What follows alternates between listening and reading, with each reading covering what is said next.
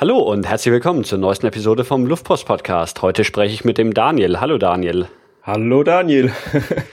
Wir sprechen heute über Neuseeland, richtig? Ja, genau. Ja, ähm, ich habe ja schon mal eine Episode über Neuseeland gemacht. Die ist allerdings drei Jahre her und da ging es auch hauptsächlich um die Nordinsel oder ausschließlich eigentlich um die Nordinsel von Neuseeland. Ähm, und dann hast du dich jetzt bei mir gemeldet und gesagt, du warst auch in Neuseeland, hast auch die Südinsel erkundet und auch noch einiges Neues zu berichten. Deswegen machen wir quasi eine Neuauflage der Neuseeland-Episode. Ganz genau. Also ich versuche so ein bisschen um die Themen zu schiffen, die eh schon äh, angesprochen wurden in der letzten Episode, weil ein paar Dinge haben wir auch gesehen. Mhm. Ähm, aber ich denke, ähm, die Südinsel ist auch nochmal äh, ein bisschen äh, Podcast wert. Also die ist schon unbeschreiblich schön und äh, von der Natur her ein absolutes Highlight. Also kann man schon einiges erzählen. Okay, was hast du denn in Neuseeland gemacht und wie lange? Ähm, also äh, ich war zusammen mit meiner Freundin unterwegs gewesen und ähm, wir waren insgesamt äh, zwei Monate unterwegs. Ähm, hat sich so ergeben äh, aufgrund von Ende vom Studium und äh, Arbeit und äh, Arbeitswechsel bei meiner Freundin so. Dann hat es genau gepasst, dass wir zwei Monate Zeit hatten und waren dann so ein bisschen am überlegen, wo es hingeht. Letztendlich haben wir uns dafür entschieden, ähm, nach Neuseeland zu fliegen. Und ähm, ja, da haben wir dann insgesamt sieben Wochen verbracht. Vor Neuseeland waren wir äh, noch eine Woche auf Bali gewesen, wo wir quasi so einen kleinen Zwischenstopp eingelegt haben, äh, uns bisschen in Asien eingelebt haben. Ja, genau. Okay. Und in Neuseeland ähm, hattet ihr irgendwie einen Plan, was ihr machen wollt, mit Rucksack unterwegs oder irgendwie Work and Travel oder was, was war da so eure Idee? Ähm, anfänglich hatten wir so über Work and Travel nachgedacht. Allerdings haben wir dann schnell gemerkt, dass äh, wir scheinbar doch eher so äh, die Reisenden sind und die, äh, die Urlauber sind. Also wir hatten mehr Lust, äh, mhm. halt auch die Zeit für äh, Urlaub zu nutzen. Also wir haben ein bisschen geschaut, was man so verdienen kann und so. Und letztendlich sind wir dann zum Schluss gekommen, wir arbeiten lieber in Deutschland und äh, gehen dann nach Neuseeland eigentlich nur zum Reisen und zum Urlaub machen. Ja. Okay, äh, wann warst du denn oder wann wart ihr denn überhaupt dort? Ähm, wir sind Ende Oktober gestartet. Also das ist dann äh, für neuseeländische Verhältnisse, ähm, sage ich mal, Ende Frühling, Anfang Sommer und waren dann bis kurz vor Weihnachten unterwegs. Also wir sind am äh, 23. Oktober los und am 22. Oktober, äh, 22. Dezember wieder in Deutschland gewesen. Okay. Ähm, habt ihr irgendwie oder muss, muss man irgendwelche Reisevorbereitungen machen oder einfach Koffer packen und los geht's auf die andere Seite der Erde? Ja, also ähm, wir haben beide noch nie irgendwie so äh, eine Reise gemacht, nur mit Rucksack. Also ich war schon eine Zeit lang in den USA gewesen, allerdings waren wir da mit dem Camper unterwegs gewesen und entsprechend hat man da noch so eine gewisse Schutzhülle um sich. Also man kann immer irgendwie was zurücklassen. Und am Anfang äh, habe ich mir das unheimlich schwierig vorgestellt, immer den, das ganze Zeug, was ich so dabei habe, mit mir rumzuschleppen. Hat sich dann aber alles als sehr einfach rausgestellt. Also in Neuseeland ist es wirklich so, dass jedes Hostel einem die Sachen, ähm, also es gibt immer irgendein Luggage Storing und ähm, man hat immer die Möglichkeit, irgendwelche Dinge, die man gerade nicht braucht, ähm, für irgendwelche Outdoor-Aktivitäten zum Beispiel ähm, unterzustellen. Also es war doch alles einfacher als gedacht, aber am Anfang hat man sich so, schon so seine Gedanken gemacht, was könnte man in die 23 Kilo, die so beim Flug äh, möglich sind, äh, reinpacken. Äh, letztendlich haben wir es, glaube ich, beide geschafft, dass wir unter 23 Kilo waren. Ich glaube, wir hatten beide so um die 18 Kilo Gepäck. Ähm, war halt aber für jedes Wetter was dabei gewesen. Also ähm, von sehr warm bis sehr kalt. Also Neuseeland ist halt alles geboten. Dementsprechend viel Equipment hatten wir dabei. Und wir hatten auch äh, durchaus vor zu zelten und äh, bisschen mehr in der Natur zu sein. Ähm, entsprechend hatten wir auch noch Zelt, Gaskocher und entsprechendes Wanderequipment mit am Start. Okay. Ja. Ähm, dann fangen wir einfach mal ganz vorne an, oder? Mit eurer Reise? Ja, genau. Ähm, die Reise ging eigentlich äh, schon, wie schon erwähnt, äh, auf Bali los, beziehungsweise wir sind halt erstmal nach Bali geflogen, dauert ja auch mhm. ein bisschen.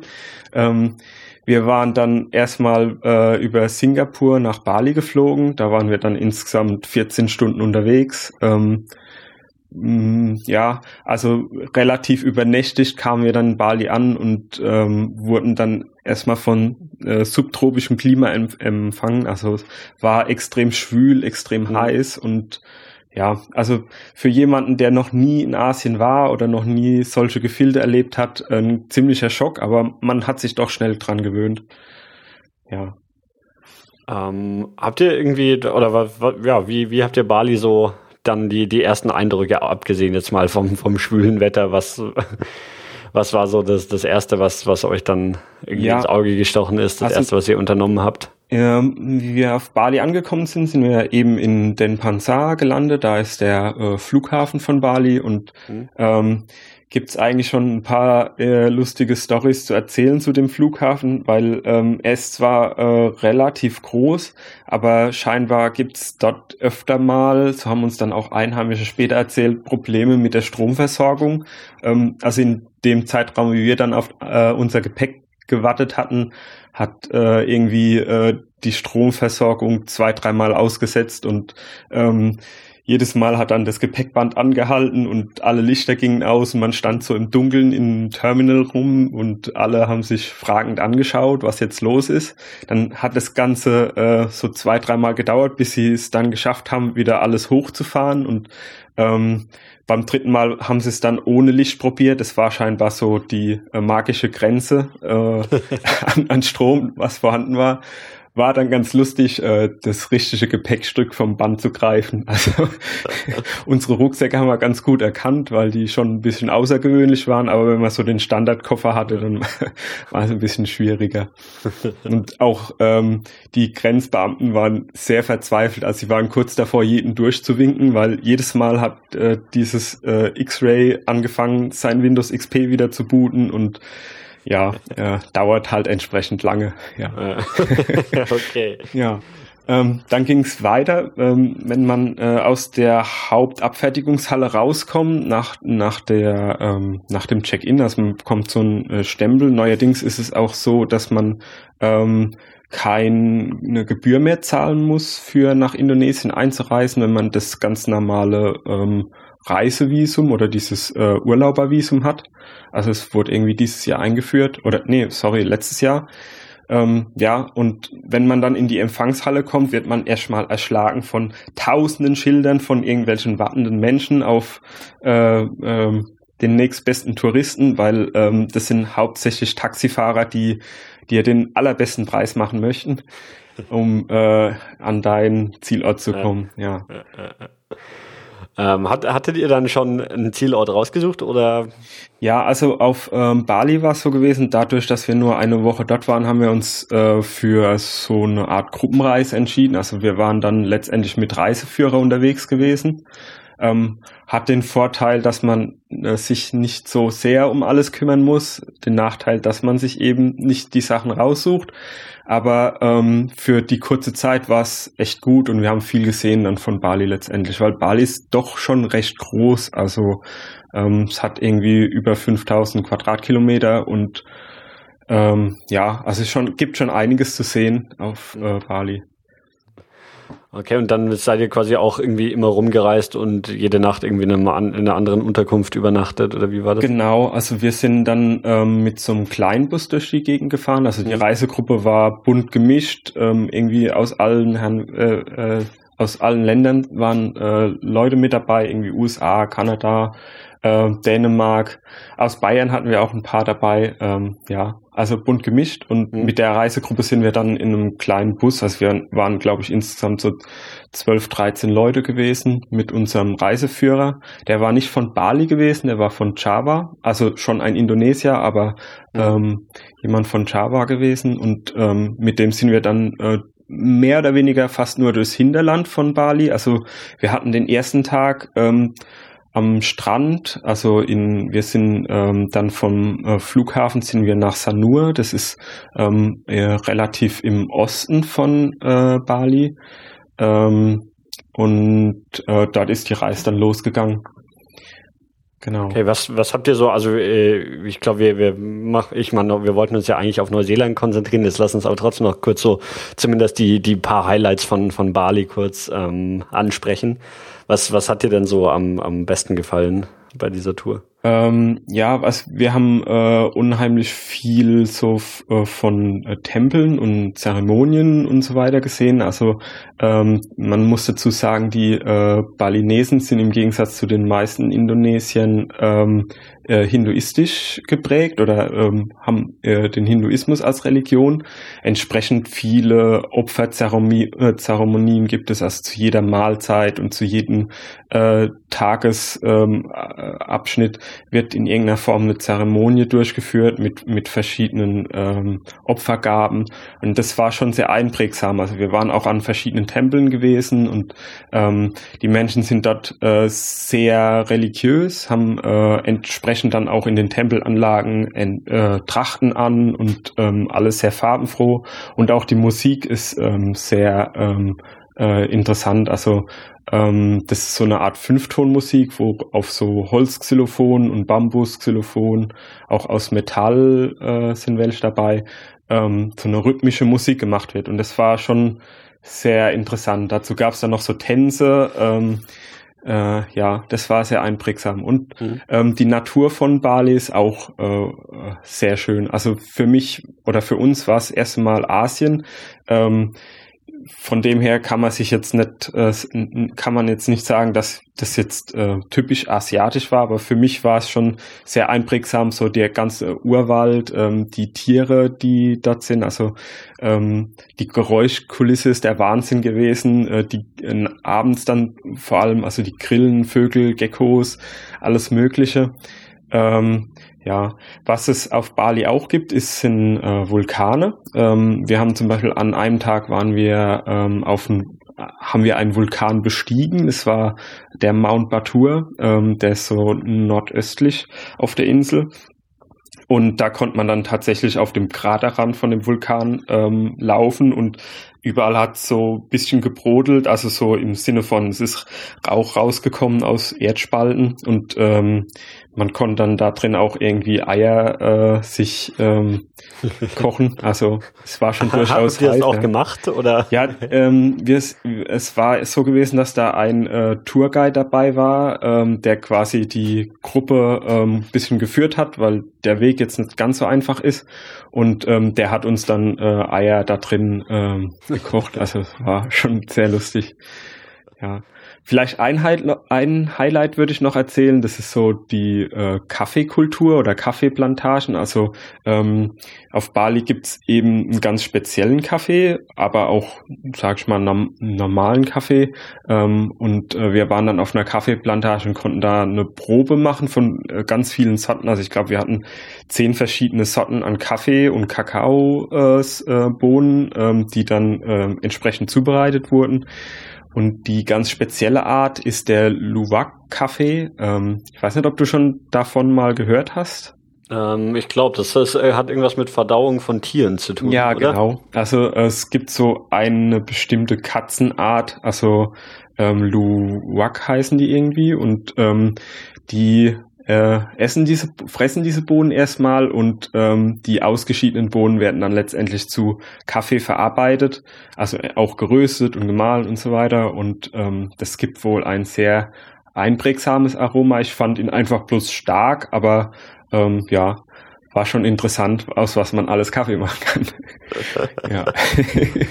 okay. Ja. Ähm, soweit zu Bali oder sollen wir dann ich würde sagen, wir können eigentlich durchstarten nach Neuseeland. Vielleicht eine Sache noch. Ähm, mhm. Am Ende hatten wir noch so einen kleinen Schnorcheltrip gemacht. Also es gibt ähm, um Bali rum auch äh, relativ viel so Korallen und äh, Unterwasserwelten, sag ich mal. Und ähm, da hatten wir dann den Fehler begangen, ohne irgendwie Sonnencreme zu schnorcheln und entsprechend rot beziehungsweise äh, entsprechend viel Sonnenbrand hatten wir dann und ähm, ja, der letzte Tag war dann sehr äh, schmerzhaft auf Bali dadurch, dass wir den äh, Rucksack äh, auf dem Sonnenbrand durch die Gegend getragen haben. Das war leider ein bisschen schmerzhafter Abschied, aber ja. die Woche hat sich schon gelohnt. Also ich möchte es eigentlich nicht missen. Kann man schon empfehlen.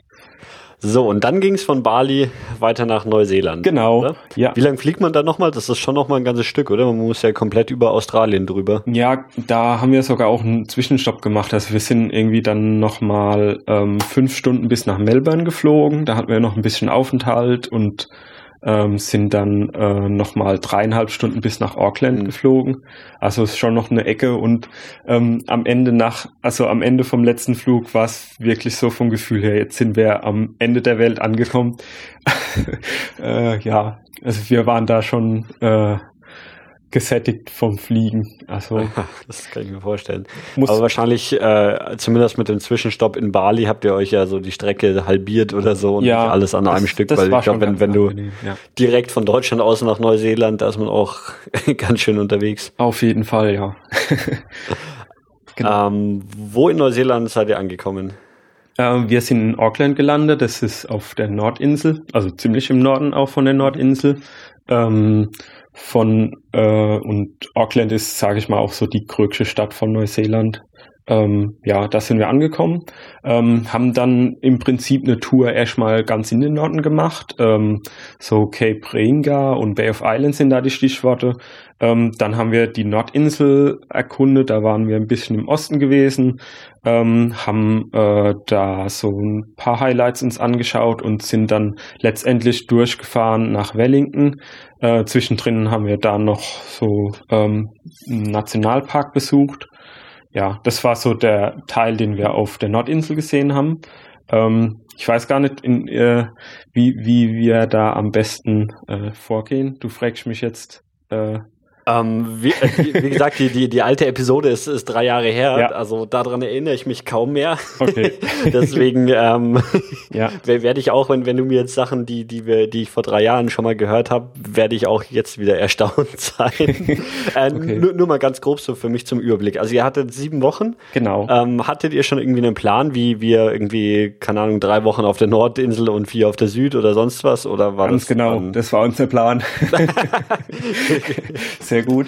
Äh, okay. Ja, so war äh, tatsächlich unser Plan gewesen, dass wir drei Wochen auf der Nordinsel haben, vier auf der Südinsel. Ähm, wir sind insgesamt ähm, im Bus unterwegs gewesen. Da gibt es verschiedene Möglichkeiten ähm, zu reisen. Also wir hatten uns letztendlich für Bus entschieden, weil es einfach die günstigste Möglichkeit war. Wir haben auch das Ganze durchkalkuliert mit Campingwagen oder mit Mietwagen oder sowas. Aber letztendlich ist äh, Bus relativ günstig dagegen und ähm, man kommt auch an die meisten Sachen sehr gut dran. Also wir haben nur recht selten irgendwie ähm, andere Verkehrsmittel nutzen müssen als Bus. Also im Prinzip kommt man überall hin, wo man hinkommen möchte. Und wenn es was gibt, wo man nicht hinkommt, dann kann man auf Neuseeland sehr gut hitchhiken. Also das funktioniert wunderbar. ja. Das haben wir irgendwie oft, oft so Regionen, wo, wo nicht so viele Menschen leben. Da, da hört man das irgendwie immer oft, dass, dass da so Trampen deutlich besser funktioniert, wenn, wenn ja. irgendwie, ja, wenn man eh nicht so vielen Leuten begegnet, wenn man dann nicht gerade in der Stadt ist, dann nehmen genau. die Leute dann auch irgendwie viel lieber mit. Der Punkt ist auch, ähm, wenn da nur eine Straße an einen Ort oder von, von A nach B geht, dann äh, fährt halt auch jeder in die Richtung von B. Mhm. Von dem her kommt man auf jeden Fall ah, ja. mal vorwärts. Das ist auch okay, muss man, muss man kein Schild basteln, sondern, sondern ist eh klar, wo man hin will, wenn man an der Straße also steht. Also ab und zu haben wir schon noch Schilder gebastelt, einfach äh, um zu signalisieren, dass wir wirklich äh, mitgenommen werden wollen, aber ähm, wahrscheinlich wäre es auch ohne gegangen, das stimmt. Ja. Okay, also ihr seid in, in Auckland gelandet. Genau. Ähm, Auckland haben wir uns ein bisschen angeschaut. Ähm, ist auf jeden Fall äh, äh, wert, sich anzuschauen. Ähm, die Stadt ist insgesamt auf irgendwie 50 Vulkanen gebaut und ähm, man äh, sieht die Vulkane auch wirklich. Also im Prinzip kann man sich so vorstellen, dass jeder ähm, Park, der äh, äh, in Auckland ist, ähm, irgendein Vulkan ist. Also meistens ist dann auch tatsächlich so, dass du so wie so einen kleinen Krater hochlaufen kannst. Und zum Beispiel, wenn man sich den Park, äh, der heißt äh, Mount Eden, äh, anschaut, ähm, da ist es tatsächlich so, dass man den richtig, richtigen Krater sieht und ähm, oben auf dem Rand entlang laufen kann. Also wir sind im Prinzip von einem Vulkan auf Bali äh, direkt zu den nächsten Vulkanen weitergereist. Ja. Sind, sind das noch aktive Vulkane? Nee, die sind nicht mehr aktiv. Also ähm, ich weiß jetzt nicht genau, seit wann die nicht mehr aktiv sind, aber ähm, scheinbar ist es ähm, relativ äh, sicher dort, so wie die das äh, gebaut haben. Ja, ähm, in Auckland, äh, zu Auckland müssen wir noch sagen, ähm, ja, in, zu der Zeit, wie wir von äh, ähm, Melbourne nach Auckland geflogen sind, äh, war quasi die Nacht gewesen, wo das ähm, entscheidende Spiel von der Rugby-Weltmeisterschaft ähm, äh, gelaufen ist. Also da ist gerade das Endspiel zwischen Australien und äh, äh, Neuseeland gewesen und entsprechend äh, äh, hat es dann letztendlich auch in Auckland ausgesehen. Also wir sind an dem Morgen danach angekommen und äh, entsprechend übernächtig sahen die Leute aus, beziehungsweise es war auch überall noch die Überreste von der großen äh, Party vom letzten Abend äh, zu sehen. Leider also haben wir sie verpasst, aber. Hat Neuseeland gewonnen? ja, die haben gewonnen. Ich verfolge Rugby ja. jetzt nicht so. Sie haben äh, die Weltmeisterschaft gewonnen und äh, ja, waren äh, sehr begeistert davon auch äh, gewonnen zu haben. Also eigentlich äh, war so die erste Woche äh, oder die ersten zwei Wochen jeder Neuseeländer, der irgendwie ein bisschen mehr erzählt hat, ist irgend, an irgendeinem Punkt immer auf das Rugby-Spiel äh, äh, zu sprechen gekommen und ja, also sie sind schon sehr begeistert vom, äh, vom Rugby-Sport und ich würde fast sagen, das ist ungefähr so, wie wenn jetzt in Deutsch, äh, Deutschland äh, die Weltmeisterschaft gewinnt, dass da auch relativ viele Leute äh, begeistert davon sind. Okay. Spielt, ja. das, spielt das eine wichtige Rolle, dass das dann auch noch gegen Australien war, was ja schon irgendwie so ein bisschen der, ja, der große Bruder ist? Oder war schon so ein bisschen Lokalderby, auf jeden Fall. ähm, ja, also äh, das Verhältnis zu den ähm, Australiern ist äh, schon auch so, dass man sich gegenseitig neckt. Also waren schon öfter mal äh, auch Australier mit dabei gewesen und gerade wenn man dann irgendwie eine Führung oder so mitgemacht hat und der Reiseführer hat dann meistens an irgendeiner Form gefragt, ja, wo die Leute her sind und die Australier haben immer einen Spruch abbekommen. Also so war, war schon immer so ein bisschen was dabei. ja. Okay, in Auckland war dir dann aber wahrscheinlich nicht campen, obwohl ihr ein Zelt dabei hattet. Nee, oder? Auckland haben wir nicht gecampt. Wir haben auch insgesamt relativ wenig gecampt. Mhm. Ähm, wir waren letztendlich nur im Zelt auf der Südinsel. Ähm, man muss sagen, wie wir angekommen sind, haben wir es un als unheimlich kalt empfunden. Also klar, wir waren gerade von Bali gekommen und da hat es dann schon so 25, 30 Grad plus hohe Luftfeuchtigkeit, aber ähm, ja, in Auckland hat es auch nicht mehr gehabt als 15 Grad, glaube ich, in dem Moment. Ähm, ja. En ja, entsprechend haben wir halt gefroren. ja. Aber okay. ja, äh, zu äh, Auckland kann man auf jeden Fall äh, die Kunstgalerie sehr lobend hervorheben. Die ist echt eine, äh, ein Besuch wert, ist auch kostenlos und ähm, sind Wahnsinnswerke dabei. Also wenn man Kunst interessiert ist und ähm, oder einfach ein bisschen Zeit hat, dann sollte man da schon zwei, drei Stunden verbringen. Es lohnt sich. Okay. Ja, ähm, ja wie, wie ging es von Auckland dann weiter? Ähm, ich hatte ja kurz erwähnt, dass wir dann nach Nottenweider gefahren mhm. sind. Ähm, eben auch mit dem Bus. Und ähm, da haben wir dann schon ein, äh, eine Besonderheit von Neuseeland kennengelernt auf der Fahrt ähm, in Richtung Norden. Ähm, und zwar ist uns ein Haus entgegengekommen. Also in Neuseeland ist es oft so, oder haben wir dann auch öfter gesehen, zwei, dreimal, dass ähm, Häuser umziehen. Also dann kommt auf einmal ein, ein Wagen einem entgegen, der hat dann irgendwie House Follows äh, oben drauf stehen. Dann fahren alle ganz schnell auf die Seite. Also auch der Reisebus hat äh, fast eine Vollbremsung gemacht und ist auf die Seite gefahren. Und dann kommt dann halt tatsächlich auf dem Riesenschlepper ein Haus an dir vorbeigefahren, manchmal mit Garage, manchmal ohne. ja, und ähm, das äh, war schon sehr lustig und vor allem auf der kurvigen Straße. Also ähm, man stellt sich das, also sie nennen es Highway, aber tatsächlich sind es eher kleinere Landstraßen, wenn man es jetzt so mit deutschen Straßenverhältnissen okay. vergleicht. Und ja. Und, und war, war, hast du herausgefunden, warum die Häuser umziehen? Hm. Ähm, nee, jetzt so direkt nicht. Also ich hätte jetzt gesagt, einfach, ja, den Leuten hat's dann gereicht und sind dann weitergezogen, aber. Ähm, ja, gut, ja, ja es ist ja an sich praktisch. Ne? Ja. In Deutschland macht das irgendwie niemand. ähm, was vielleicht sein kann, ist so das Thema Erdbeben oder sowas. weiß nicht so hm. genau. Also ja. ist äh, Neuseeland ist ja schon sehr durchgeschüttelt. Also okay. ähm, ja. Genau, aber ähm, nichtsdestotrotz sind wir heil in äh, der Bay of Islands angekommen. Das ist so ähm, im äh, äh, ganz im Norden äh, von der Nordinsel und ähm, es ist wirklich traumhafter. Das ist vom von der äh, Landschaft her kann man sich so vorstellen wie so die typische Karibik. Also man hat Palmen, man hat weiße Sandstrände. Nur die Wassertemperatur ist nicht ganz so äh, in der Karibik. Also es hatte ähm, kühle 10 Grad vielleicht im Wasser, also nicht unbedingt Badetemperaturen. Wir haben dann ja, dort. War, war die Lufttemperatur dann immer noch so irgendwie um die 15 Grad oder wurde es da dann wärmer? Ähm, da wurde es dann schon wärmer, also ich schätze mal, dass es schon so 20 Grad hatte, aber es war eben ähm, noch Frühjahr und oder oder ähm, besser gesagt Frühling und entsprechend ähm, ja die Luft war schon warm, aber das Wasser hat noch ein bisschen gebraucht.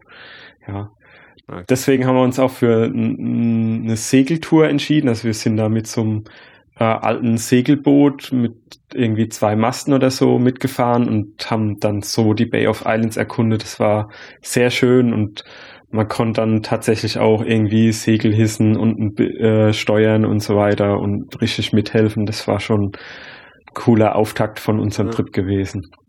Ja. Ähm, Genau, ähm, von den Bay of Islands sind wir dann ans Cape Ringa gefahren. Das ist ganz im Norden. Das ist so eine sehr, äh, ähm, ähm, äh, ja, also für die Maoris ist es ein sehr wichtiger Ort, weil das äh, irgendwie so der Punkt war, wo ähm, die ersten Polynesier dann letztendlich gelandet sind. Also es ist auch ein heiliger Ort für die. Und ähm, um dorthin zu kommen, äh, sind wir über den 90 Mile Beach gefahren. Also wir hatten an dem Tag auch einen Bus ähm, als äh, Verkehrsmittel. Allerdings war das ein geländegängiger Bus gewesen. Also wir sind da mit mindestens 80 Sachen oder so über den äh, äh, Strand gebrettert. Also es war äh, sehr äh, amüsant. Also der Bus war eben voll gefedert und entsprechend hoch gebaut und ist durch diese ganzen Ziele und so weiter äh, einfach so durchgebrettert und ähm, konnte auch entsprechend mit Sand umgehen. Also ähm, man musste dann auch an so Sanddünen vorbei und ein, ein anderer Tourist, der mit dem Auto unterwegs war, hat sich da tatsächlich im Sand vergraben gehabt mit dem Auto. Also es war halt kein Allradfahrzeug und äh, eigentlich hat man da gar keine Chance durchzukommen. Er hatte aber das Glück, dass äh, der Bus von hinten kam und dann alle Passagiere vom Bus ausgestiegen sind, den einmal rausgeschoben haben und äh, er dann wieder weitergekommen ist, ja. Okay. Und das ist dann der, der nördlichste Punkt von, von Neuseeland. Ganz genau, das ist so der nördlichste Punkt. Von dort aus bis ganz in den Süden sind es insgesamt so um die 2000 Kilometer. Und äh, ja, wir sind auch bis ganz in den Süden gekommen. Also man ist schon eine Weile unterwegs dann. Äh, ja, Neuseeland wirkt immer so klein, weil ja. Australien daneben liegt, aber es ist schon, schon gar nicht so klein eigentlich. Ja, ja ich habe mal geguckt, also von der Strecke her, was wir gefahren sind, kann man so vergleichen, wenn man irgendwie vom Süden vom Schweden irgendwie bis nach äh, Süditalien fährt. Ja. Das ist so ungefähr die äh, Dimension, in der man sich da bewegt. aber trotzdem recht wenige Einwohner. Also ähm, irgendwie 1,4 Millionen wohnen in Auckland und äh, der Rest ist so äh, relativ gut verteilt. Also auf der Nordinsel leben noch weitaus mehr Leute, aber auf der Südinsel sind es, glaube ich, ähm, ja, bis auf die großen Städte, also Christchurch mhm. und ähm, äh, Dunedin sind es äh, echt nicht so viele. Also äh, ich glaube, eine Million wohnt auf der Südinsel. Merkt man das dann auch, wenn man irgendwie jetzt so mit dem Bus unterwegs ist zwischen zwei Städten, dass man einfach durch nichts fährt oder durch Gegend? Ja, das ist, das merkt man schon. Also man kann sich es äh, da, das schon so vorstellen, dass da wirklich nur eine Straße ist und ab und zu kommt dann mal ein kleineres Dorf, wo dann so die nötigsten Geschäfte sind. Also ein kleiner Supermarkt, ein eine Tankstelle und ähm, paar Häuser außenrum. Das war's dann. Also solche Sachen gibt's auf jeden Fall auch. Aber ähm, die Gegend oder äh, ähm, ist halt schon sehr spannend. Also mhm. man hat äh, sehr äh, schöne grüne Landschaften und äh, was man so von Herr der Ringe kennt, würde ich jetzt sagen, äh, wenn, wenn man es noch nie gesehen hat. Also sehr abwechslungsreich. Okay. Ähm, nachdem ihr da am nördlichsten Punkt wart, konnte es eigentlich von da an nur noch nach Süden gehen? Ganz genau, ja. Ähm, wir sind dann äh, wieder in Auckland kurz äh, zwischengestoppt, um dann ähm, nach Osten weiterzufahren. Also da waren wir dann auf den auf der Coromandel Peninsula gewesen.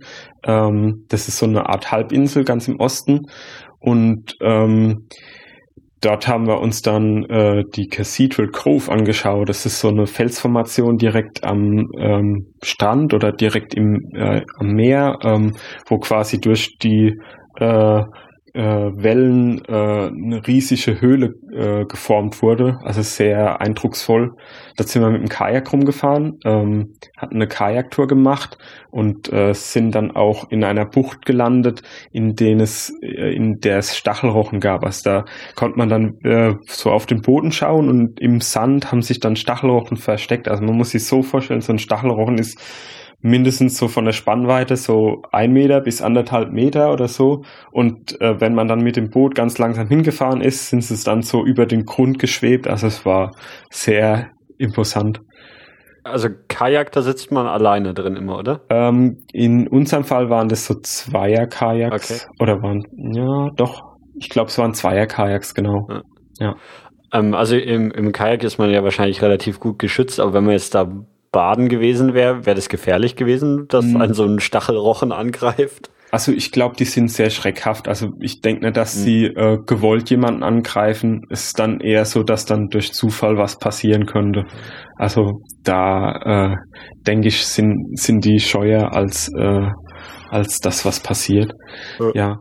Ähm, was wir uns noch angeschaut haben, äh, da im Ost, äh, ganz im Nordosten, war der sogenannte Hot Water Beach. Ähm, und zwar ist es dort so, dass ähm, da heißes Wasser, sage ich mal, oder ähm, heiße Erde sich äh, in, unter dem Strand befindet. Und wenn man dann ein Loch buddelt, dann ähm, kann man sich so seinen eigenen äh, Swimmingpool bauen oder seinen eigenen äh, warmen Whirlpool. Also das Meerwasser ist relativ äh, kalt, auch da hat so um die 10 Grad, aber wenn man tief genug buddelt, hat man schon einen richtig warmen oder äh, richtig heißen Whirlpool.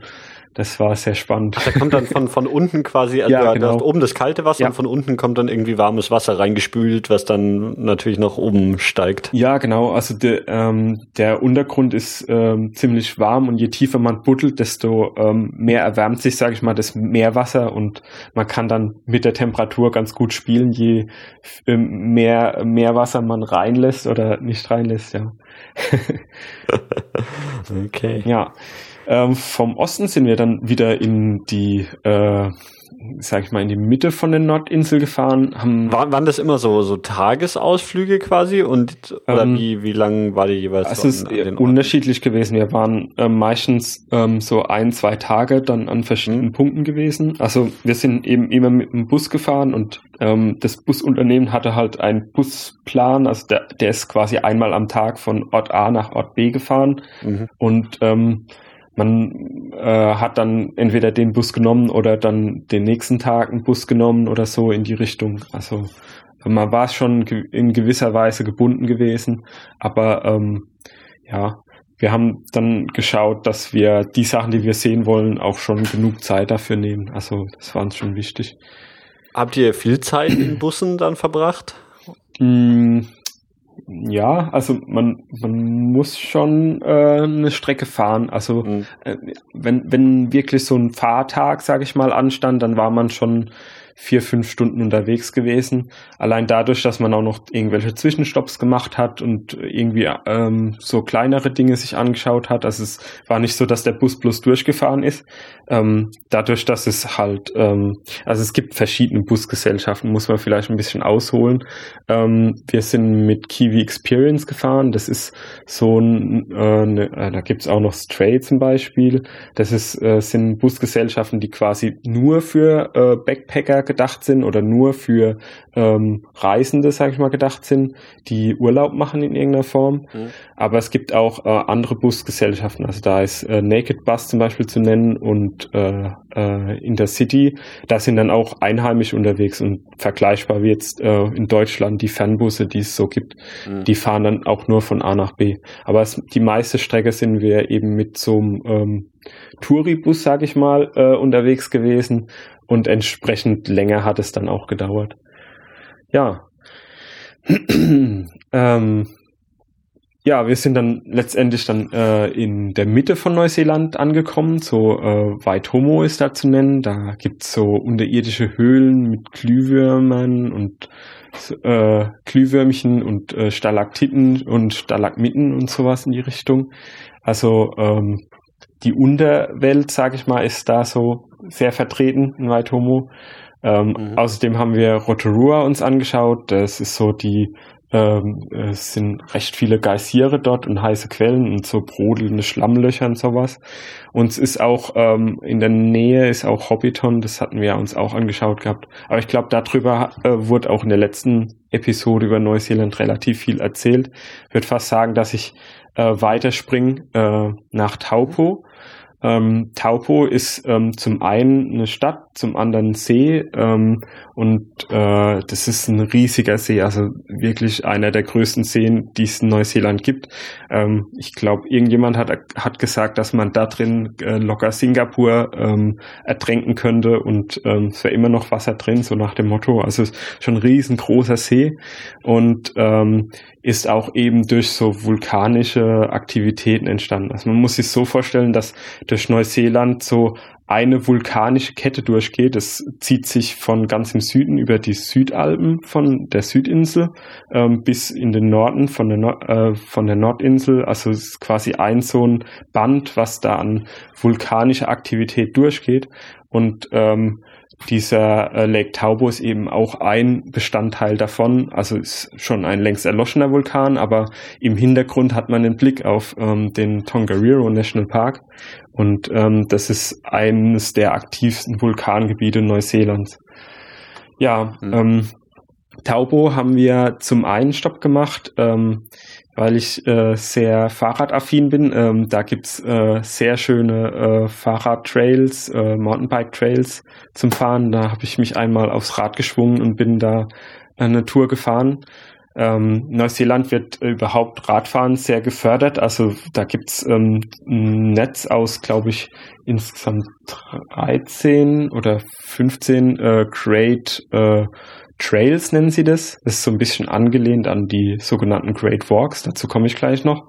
Ähm, und das sind so größere Radtouren, die äh, für begeisterte Mountainbiker ähm, auf jeden Fall eine Reise wert sind. Also das wäre äh, sehr cool, die mal alle zu befahren. Ich habe leider nur einen geschafft, aber war auch sehr schön. Es ging so am Rand von dem Lake Taupo entlang. Okay, wie, wie lang ist so ein Trail?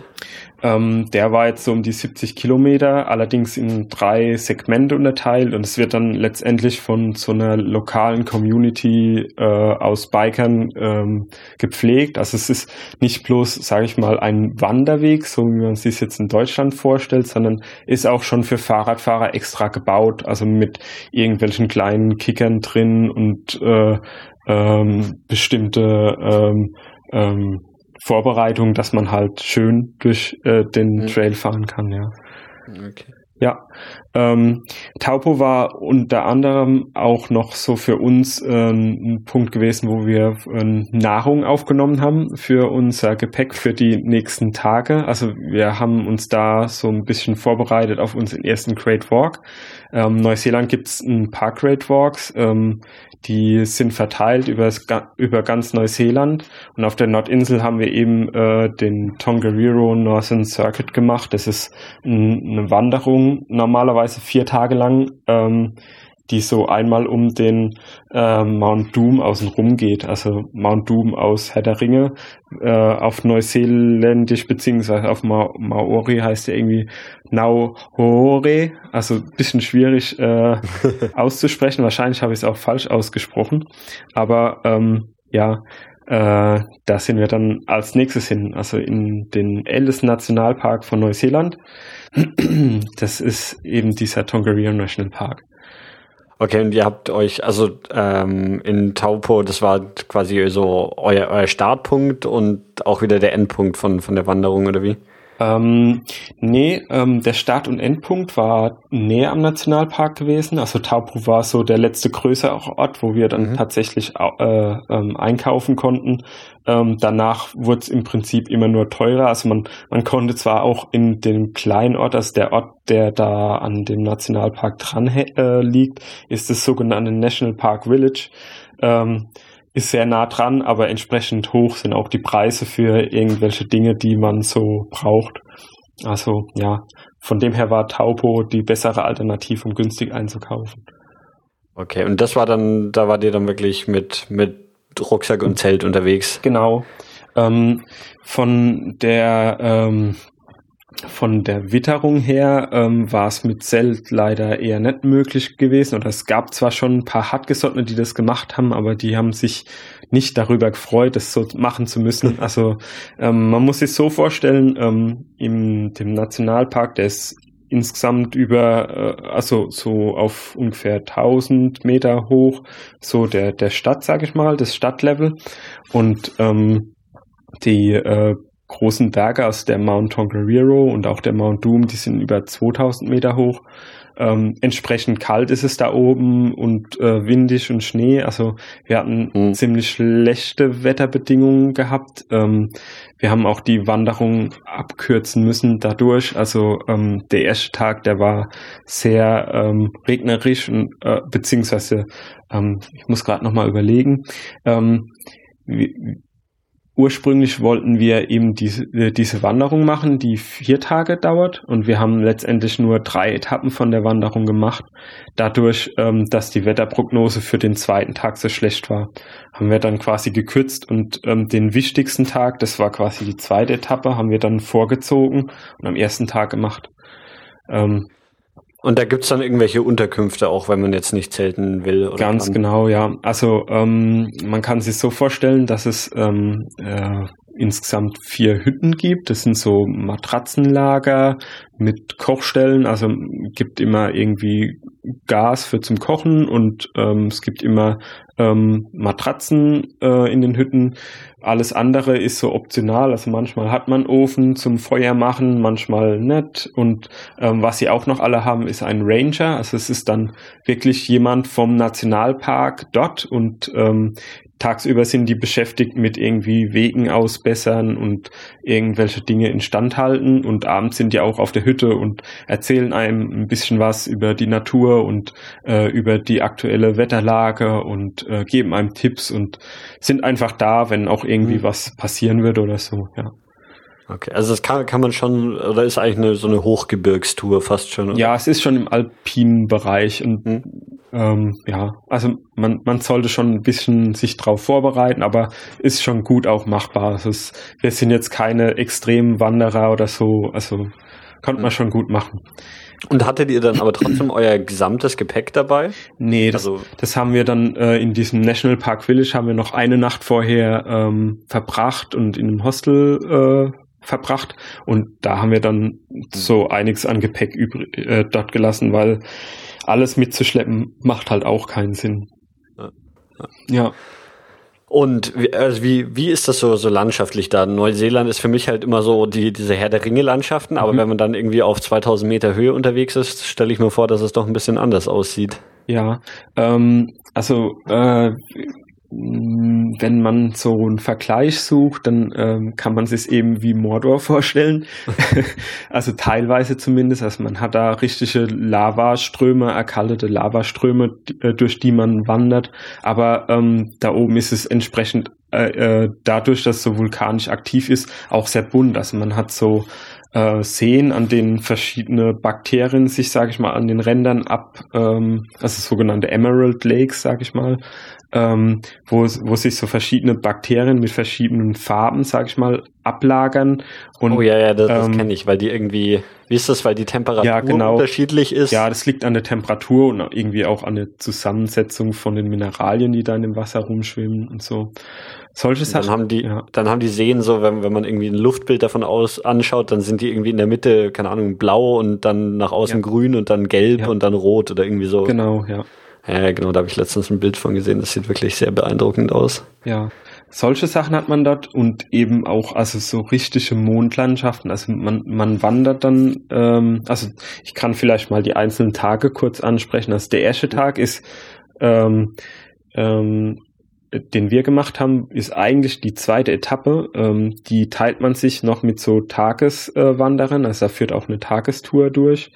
Ähm, entsprechend viel ist da los, weil ähm, nicht nur die Leute dort sind, die, äh, sage ich mal, die große Runde laufen, sondern auch äh, Leute, die nur einen Tag unterwegs sind. Aber die Etappe hat es schon in sich. Also es ist landschaftlich sehr interessant, weil man einmal ähm, teilweise über Schneefelder läuft, teilweise hat man eben den Anstieg zu zu, ähm, sag ich mal, einem Pass, der zwischen dem Mount Doom und dem Mount Tongariro durchgeht.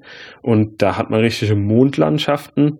Und dann eben diese Seen sieht man. Und auf der anderen Seite teilt sich das dann auf, auf der ähm, Richtung Westenlauf oder Nordwesten laufen dann die Tageswanderer weiter. Und Richtung ähm, Nordosten, glaube ich, war es gewesen, ähm, sind dann die ähm, ähm, Mehrtageswanderer weitergelaufen.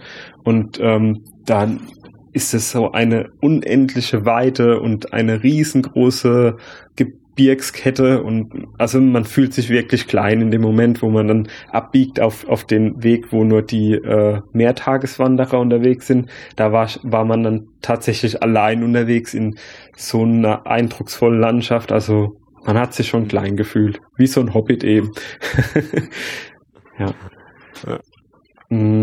Ja, ähm, leider hatten wir eben mit dem Wetter nur an einem Tag Glück. Das war zwar der ähm, anspruchsvollste Tag, aber der die darauffolgenden Tage war dann der zweite Tag war sehr viel Regen von oben gewesen und ähm, entsprechend durchnässt kam man dann in der Hütte an.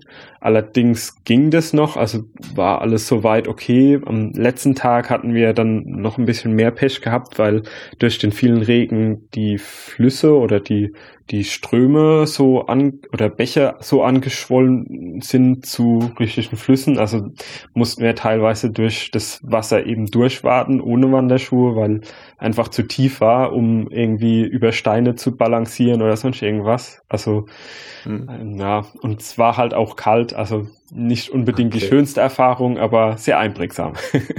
Hatte die einfach nur Pech vom Wetter her oder war es eine ungünstige Jahreszeit? Mm, ich würde sagen, dass es schon noch mal ruhiger wird, wenn je mehr man in den Sommer reinkommt, aber ähm, es ist unberechenbar dort. Also mhm. es hat eigentlich auch jeder gesagt, dass es ähm, jederzeit umschwenken kann. Das Wetter ist halt ähnlich äh, zu den Alpen, da kann man ja eigentlich auch nicht sagen, dass wenn es mor morgens, morgens die Sonne scheint, dass dann abends auch noch schönes Wetter ist. Also ja. ja ja, das, äh, am Ende von unserer Wanderung standen wir halt auch relativ durchnässt und voller Matsch am Straßenrand und mussten noch, also wir sind dann in Wakapapa ähm, äh, angekommen. Das ist so der Ort, an dem die Wanderung äh, endet. Ähm, das ist direkt in dem Nationalpark und dieses National Park Village war ja unser Ausgangsort gewesen, wo auch unser restliches Gepäck war. Und da mussten wir wieder zurück. Das waren irgendwie nochmal zehn Kilometer und wir hatten absolut keine Lust mehr, durch den Regen zu laufen. Und dann war halt da auch erst, das erste Mal wieder eine Straße, haben wir uns gleich an den Straßenrand gestellt. Hat dann auch ein bisschen gedauert, weil, also ich hätte uns nicht mitgenommen, so nass und matschig wie wir waren, aber wir hatten dann doch das Glück, dass zwei ähm, Mitarbeiter von der, ähm, also man muss dazu sagen, in dem Nationalpark gibt es auch ein Skigebiet und paar, zwei Mitarbeiter waren gerade irgendwie in Wakapapa gewesen, ähm, um so ein Sicherheitstraining zu machen, waren eh mit so einem kleinen Bus unterwegs, also das perfekte Gefährt, um uns mitzunehmen. Ja, und dann haben die uns bis vor die Tür gefahren. Sie waren vor allem froh um ihre, äh, also sie haben sich sehr gefreut, eigentlich uns mitzunehmen, weil es ihnen war eh ein bisschen langweilig, hatte man so das Gefühl. Und äh, sie haben dann gemeint, sie kriegen es bezahlt, von dem her wäre es kein Problem. ja. Okay. Ja, also man muss schon sagen, die Neuseeländer sind insgesamt sehr freundliche Menschen. Das äh, und sehr hilfsbereit. Also das haben wir eigentlich auf unserer Reise sehr oft erlebt. Ja. Ja, das war so die, die größte Wanderung, die wir auf der Nordinsel gemacht haben. Ähm, danach sind wir eigentlich komplett durchgefahren bis nach Wellington. Ähm, dort haben wir uns erstmal wieder in der Zivilisation eingefunden und ähm, so ein paar Sachen der Stadt erlebt. Eben da auch wieder sehr freundliche Menschen. Also wir standen ziemlich verplant dem Stadtplan ähm, mitten in Wellington und es hat keine zehn Sekunden gedauert, bis der Postbote ähm, zu uns gekommen ist und ah, kann ich euch irgendwas helfen? Wo wollt ihr denn überhaupt hin und so? Also schon sehr freundlich. Ähm, Wellington ist quasi so der südlichste Punkt der Nordinsel. Genau, oder? ja. Wellington ist, und auch die Hauptstadt, ja, oder? Richtig, ja. Wellington ist die Hauptstadt und sehr südlich. Also geht schon noch südlicher, glaube ich. Also ich glaube, im Osten ist es südlicher, aber ähm, ist so das Tor dann auch zur Südinsel, weil dort die Fähre abfährt für auf die Südinsel. Ja.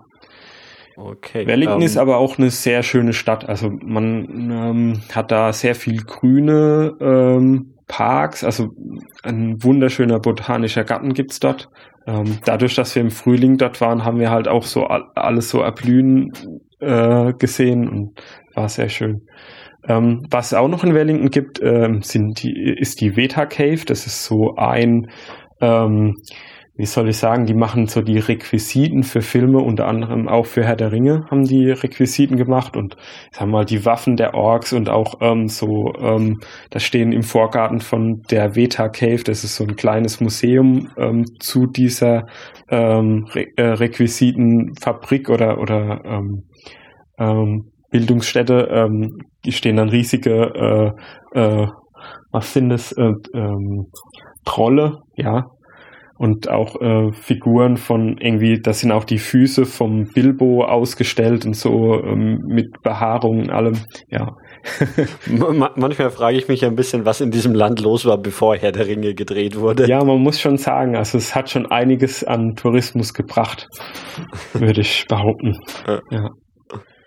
Genau, ähm, von Wellington sind wir dann mit der Fähre übergesetzt äh, auf die Südinsel und ähm, wie lange braucht man da mit der Fähre? Ähm, ich glaube, man ist so zwei, drei Stunden unterwegs. Mhm. Also ähm, ist schon eine relativ lange Fährüberfahrt und ähm, sind auch große Schiffe, weil diese Cook Strait, über die man fährt, ähm, ist dadurch, also ist, ist dadurch, dass es quasi auf dem offenen Meer ist, also nicht geschützt ist durch irgendwelche Landmassen, schon sehr ähm, raue See ab und zu. Also bei uns ging es eigentlich, aber ähm, sind schon große Schiffe, die da drüber fahren.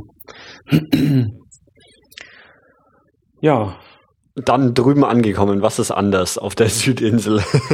ähm, noch mehr Natur, noch weniger Menschen. Also Aha. ich meine, auf der Nordinsel kann man sich schon auch wunderbar ähm, ähm, alleine fühlen oder äh, ähm, in die Wildnis abtauchen, aber auf der Südinsel ist es nochmal mehr und man hat auch viel weniger Infrastruktur. Also zum Beispiel ist es so, dass ähm, auf der Südinsel zieht sich ein äh, ähm, Kamm von, was sind die Alpen der Südinsel, so werden sie genannt, ähm, durch. Das zieht sich so von Nord nach Süd und da gibt's genau drei Straßen, über die man drüber fahren kann. Ja, also die äh, Südinsel ist von der Infrastruktur schon äh, recht äh, dünn besiedelt und auch äh, von Ausbau her äh, weniger gut. Ja, ähm, los ging's auf der Südinsel mit dem Abel Tasman Nationalpark für uns. Das ist ähm, ähm, ein Nationalpark, der ähm, ganz im Norden, ganz im Nordwesten gelegen ist, ähm, ist allerdings geschützt vom Wetter, dadurch, dass ähm, noch relativ viel Land dazwischen ist. Also äh, man muss sich so vorstellen, dass die Westseite von der Südinsel extrem äh, den ähm, äh, maritimen Wetter ausgesetzt ist. Also da regnet es eigentlich sehr äh, fast nur oder sehr viel zumindest. Ähm, haben wir auch live erlebt, aber in dem Abel Tasma äh, Nationalpark ging es uns vom Wetter her noch ganz gut und wir hatten dann die Möglichkeit, ähm, dort ähm, eine größere Tour zu machen. Also wir waren da auch nochmal mit dem Kajak unterwegs gewesen. Es, ähm, es war so ähm, so kombiniert. Also man kann das sehr gut in dem Nationalpark mit Wandern noch kombinieren, dass man quasi am, am einen Tag ein Stück mit dem Kajak fährt, dann am nächsten Tag ein weiteres Stück wandert und am Ende ähm, mit dem Wassertaxi. Also da gibt es so verschiedene äh, Unternehmen, die so Wassertaxis betreiben.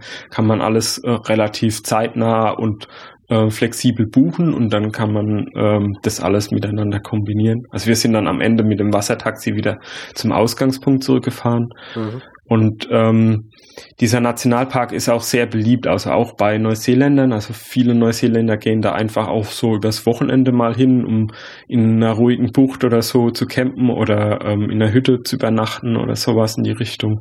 Also es ähm, sehr schön, auch, auch wieder mit ganz vielen Palmen und ähm, man hat trotzdem auch so diesen Regenwald. Also in Neuseeland hat man ganz viele Fahne und äh, ähm, so urzeitliche Vegetation, kann man fast sagen. Und das ist so ähm, sehr einprägsam in, in dem Bereich. Also man, man wandert immer so zwischen Regenwald und Strand hin und her und muss ein bisschen aufpassen auf die Gezeiten. Also äh, teilweise sind die Wanderwege dann so ausgelegt, dass man nur bei Ebbe ähm, dann durch die jeweilige Bucht laufen kann.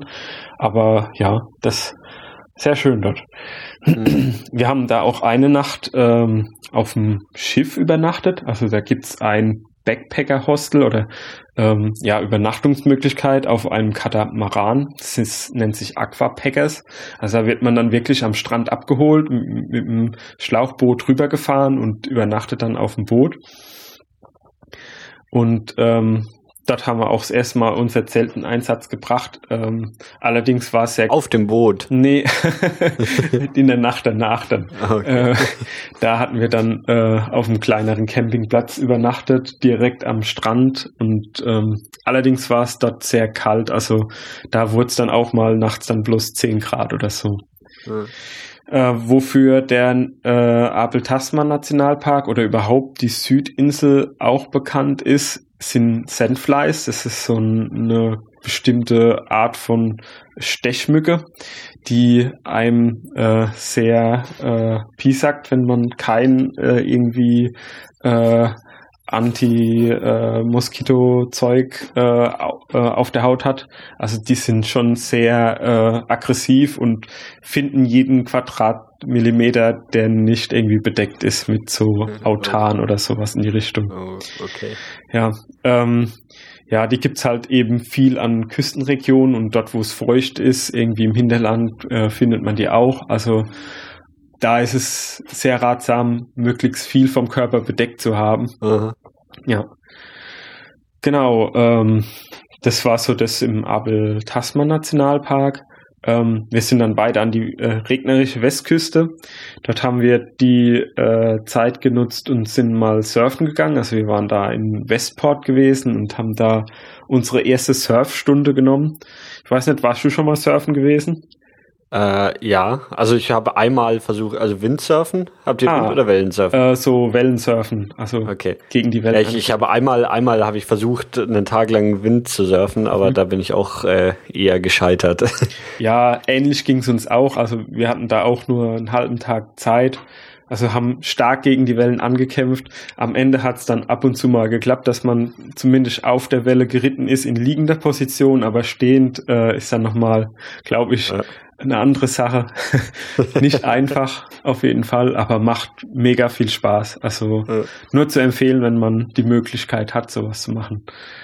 Ja, ähm, an der Westküste haben wir noch einen kleinen Zwischenstopp gemacht an den Pancake Rocks. Ähm, das ist eine ganz spezielle Felsformation, die tatsächlich aussieht wie wie äh, so Pfannkuchen. Und zwar. Ähm, wie können denn Felsen aussehen wie ein Pfannkuchen? Ja, ähm, wie so ein Berg Pfannkuchen kann man sich vorstellen. Also so ganz viele Pfannkuchen aufeinander gestapelt. Und ah, okay. ähm, also diese Felsformationen sind dadurch entstanden, dass es eben eine Art Meeresboden früher also vor Jahrmillionen mal war, der ist, ähm, also sind so die verschiedenen äh, Sandschichten. Und diese Sandschichten sind irgendwann ähm, versteinert und dann wieder an die Oberfläche getragen worden und ähm, bilden dann dadurch, dass eben ähm, Wind und Wetter ähm, äh, sie ein bisschen auch äh, äh, geformt haben. So, man kann sich vorstellen wie Pfannkuchen, die aufeinander ah, ja, ich, sind. Ich, ich habe gerade ich hab grad Bilder davon gegoogelt. Ja, ja okay. genau. Also ja, Pfannkuchen wäre jetzt nicht meine erste, erste Assoziation gewesen, aber ja, es sind ganz viele so, so Scheiben, die übereinander ja, liegen. Genau. Ja. Und ähm, es gibt da auch sogenannte Blowholes. Das sind äh, eben in diesen Felsformationen ähm, treffen halt die Wellen relativ äh, stark an, an die Felsen dran und es haben sich so richtige Felsformationen gebildet, wo dann ähm, das Wasser ganz stark nach oben katapultiert wird und dann entsprechend so rausbläst an, an verschiedenen Stellen. Ähm, ja, also da ist schon einiges ähm, an, an Macht dahinter an, äh, bei den Wellen, die da an die Westküste mhm. prallen. Ja, ähm, in dem Punakaiki, das ist dort, wo die Pancakes Rock, äh, Pancake Rocks äh, sich befinden, das ist der kleine Ort, ähm, gibt es auch einen Hostelbesitzer, der aus Deutschland war, den haben wir dort kennengelernt, der ähm, ein sehr äh, äh schönes Leben dort führt. Also der hat das Hostel mit drei Partnern irgendwie ähm, übernommen und äh, jeder äh, ist vier Monate im Jahr damit beschäftigt, das Hostel zu führen und die restliche Zeit des Jahres äh, verbringen sie mit Urlaub scheinbar. Also scheint sich sehr zu lohnen. Ja. Genau. Okay. Ähm, dann sind wir weiter ähm, zum äh, Franz-Josef-Gletscher. Ähm, also Neuseeland oder die Südinsel ist besonders bekannt für zwei Gletscherformationen. Das ist einmal der Fox-Gletscher und der Franz-Josef-Gletscher. Und ähm, die sind dafür bekannt gewesen, dass sie bis ins Meer gegangen sind oder ähm, ziemlich nah ans Meer äh, gekommen sind. Allerdings mittlerweile haben die sich stark zurückgebildet. Also ähm, von den äh, Gletschern, die früher mal da waren, ist leider nicht mehr allzu viel äh, übrig. Und auch um an den Gletscher ranzukommen, ähm, gibt es eigentlich nur die Möglichkeit, im Helikopter hinzufliegen und dann quasi im höheren Gebiet von dem Gletscher oder in dem Zulauf oder in dem Schneefeld oberhalb von dem Gletscher zu landen und da dann eine Gletschertour zu machen. Mhm. Also direkt hinwandern kann man da leider nicht mehr. Und zu dem Zeitpunkt, wie wir dort waren, ähm, war das Wetter auch zu schlecht gewesen, als dass da ein Helikopter fliegen konnte. Zusätzlich war auch ein, eine Woche vorher ein Helikopterunfall gewesen, wo dann ein Helikopter abgestürzt war. Also es ist auch nicht ganz ohne scheinbar ähm, dort hoch zu fliegen. Ja. ja. Von dem her haben wir die Gletscher leider nur von weitem gesehen. Ja. Genau, das war so die Westküste und dann. Ähm, okay, äh, das war jetzt quasi alles so entlang der, der Westküste runter. Genau, ja. Also mhm. ähm, man kommt an der Westküste entlang ähm, äh, vom Straßennetz her, sage ich mal, bis etwa in die Hälfte von der Südinsel. Mhm. Ähm, ab dann ist es so, dass ähm, die, äh, das Gebiet im, äh, oder de, der weitere Küstenabschnitt immer mehr von Fjorden durchsetzt ist. Also das, ähm, die nennen sich auf Neuseeland dann immer ähm, XY Sound, also zum Beispiel Milford Sound oder sowas oder Dapful Sound oder so. Und ähm, da ist das Gebiet halt auch sehr ähm, dadurch geprägt und da gibt's fast gar keine Straßen mehr oder nur noch ähm, Wasserwege, um dann tatsächlich da voranzukommen. Und ähm, ich sag mal, ab, ab dem ähm, Franz Josef ähm, geht dann die Hauptverkehrsstraße dann mehr ins Landesinnere, nach Otago ähm, heißt das Gebiet.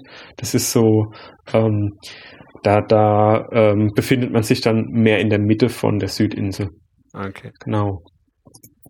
Ja, in uh, Otago ähm, haben wir dann ähm, eine Zeit lang verbracht. Also da waren wir dann an verschiedenen Seen gewesen. Also es ist so, dass ähm, auf der ähm, ähm, Ostseite von den Alpen eben auch äh, Gletscher entstanden sind und durch die Gletscher sind entsprechend auch Seen entstanden. Und diese Seen sind äh, zum Beispiel der äh, Wanaka-See oder der äh, Wakatipu. Ähm, das sind so die bekanntesten oder die äh, mit die größten und ähm, ja, in Wanaka, das ist auch der gleichnamige Ort, haben wir dann eine Zeit verbracht und auch in Queenstown, was an dem Lake Wakatipu gelegen ist. Ähm, Wanaka ist eher so ein kleineres, äh, verschlafenes Städtchen, aber ein wunderschöner See und ähm, was mir da in Erinnerung geblieben ist, ist äh, wirklich so das Licht oder die, die, die, ähm, die Abende. Also wenn dort die Sonne untergeht, erstrahlt, sage ich mal, das ganze Gebirge im Hintergrund und der See vorne dran. Also wieder bombastische äh, Landschaft und ähm, ähm, ja, sehr einprägsam. Mhm. Da kann man sehr empfehlen, auf den äh, Mount Iron hochzuwandern. Ähm, der ist da an der ähm, Stadt Wanaka ziemlich ähm, direkt nebendran. Ähm, das ist so ein kleiner ähm, Berg, würde ich sagen, oder, oder Hügel, also so irgendwie 300, 400 Meter hoch und ähm, der besteht scheinbar aus einer ziemlich harten Gesteinsmasse, weil alles außenrum ist wirklich sehr, sehr flach. Also ähm, dadurch, dass die Gletscher da drüber geschoben sind, ist da nicht viel übrig. Aber ähm, dieser äh, Berg, dieser Mount Iron, der ist ähm, durch, äh, dadurch, dass er, äh, da, dass, dass es ein sehr festes Material war, scheinbar von dem Gletscher nicht ähm, komplett platt gewalzt worden und von dort oben hat man eine super Aussicht über die ganze Landschaft. Ja. Okay. Und auch, auch da, also sind das dann eher klein, kleine Dörfer oder schon noch richtige Städte? Jetzt, jetzt mm. Queenstown und Wanaka? Ich würde eher sagen, dass es Städte sind. Also ähm, mhm. es gibt auch noch kleinere ähm, Ortschaften, aber jetzt keine großen Städte. Also wenn man es jetzt okay. vergleicht, ähm, in, in, auf der Südinsel, die größte Stadt ist Christchurch, die hat irgendwie 400.000 Einwohner und äh, Queenstown zum Beispiel hat, glaube ich, so um die 11.000 oder 12.000 Einwohner. Also schon eine sehr kleine Kleinstadt. Okay. Ja. Ähm, das äh, genau, äh, Queenstown war auch der nächste Punkt äh, unserer Reise. Da sind wir in die Adrenalin-Hauptstadt Neuseelands letztendlich äh, äh, gekommen. Ähm, Was ist das? Ja, ähm, man muss sagen, die Neuseeländer stürzen sich von äh, gerne von irgendwelchen hohen Dingen oder machen Bungee-Jumping oder ah, ähnliches. Ja, ja, Und ähm, Queenstown ist die Stadt, in dem Bungee-Jumping erfunden wurde. Also der äh, das, der erste Bungee-Jump wurde in Queenstown gemacht und da gibt's eben je, jegliche Form, äh, wie man sich eben in die Tiefe stützen kann. Also teilweise irgendwelche ähm, ähm, Riesenschaukeln kann man es nennen. Also man schwingt da, sage ich mal, durch, durch einen Canyon durch oder ähm, äh, eben das Bungee-Jumping und da ist es auch so, dass du nicht bloß ganz normal springst, sondern du kannst auch irgendwie dich auf ein Bobbycar setzen und runterspringen oder mit jemand anderem zusammenspringen oder dich auf einen äh, Klappstuhl setzen und rückwärts in die Tiefe fallen und also es gibt jegliche Form von äh, Sprung, den man dort machen kann. Habt ihr irgendwas davon gemacht oder nur? Äh, wir haben uns fürs Zuschauen entschieden. Also wir sind beide nicht sonderlich äh, drauf ausgewiesen. Ja. Was wir dort gemacht haben, war ein Gleitschirmflug. Also wir waren ähm, ähm, in, äh, bei Queenstown gibt's ein Skigebiet, das heißt äh, Coronet Peak. Und da haben wir dann einen Gleitschirmflug gemacht. Also im Skigebiet ähm, lag kein Schnee mehr, dadurch, dass schon zu dem Zeitpunkt, glaube ich, ähm, Anfang Dezember war oder so, also entsprechend schon Sommer, gab's da fast keinen mhm. Schnee mehr. Ähm, da sind wir dann mit dem Gleitschirm geflogen. Das war. Wie, wie, wie, macht man das? Ist das auch so ein, so ein Tandemflug? Ja, genau, das ist so ein Tandemflug. Ähm, man äh, hat dann quasi seinen eigenen ähm, Gleitschirmflieger äh, hinter einem, der steuert dann den Schirm und man setzt sich in so einen Sitzsack vor ihm rein und ähm, man konnte dann auch so ein bisschen steuern und so und nutzt dann die Thermik aus. Und ähm, was ganz äh, cool war, war, dass wir ähm, an einem eben an diesem Coronet Peak, das ist auch so ein Gebirgsmassiv, sage ich mal, entlang geflogen sind. Und entsprechend ähm, hat sich da auch richtig Thermik gebildet und äh, wir sind dann teilweise sogar mit ähm, äh, Greifvögeln ähm, mitgeflogen. Also die sind neben einem hochgedreht, auch in der Thermik. Es war schon sehr schön. Ja.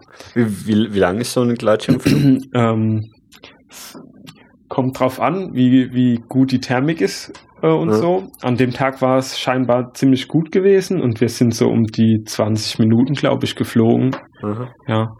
Ähm, also ich würde sagen, man kann auch länger fliegen, aber das kostet dann halt auch ja. mehr. ja. Also insgesamt muss man sagen, dass diese ganzen Aktivitäten, also auch Bungee Jumping und ähm, irgendwie Skydiving, also äh, Fallschirmsprung, sehr, sehr teuer war. Also, ja, das kann ich mir ja, vorstellen. Das, damit wird schon sehr viel Geld gemacht. Ja. Wenn, wenn wir gerade bei dem Thema sind, wie ist es denn sonst so in, in Neuseeland? Ist es irgendwie alles recht teuer? Also jetzt so, keine Ahnung, im Supermarkt einkaufen, eine Nacht im Hostel?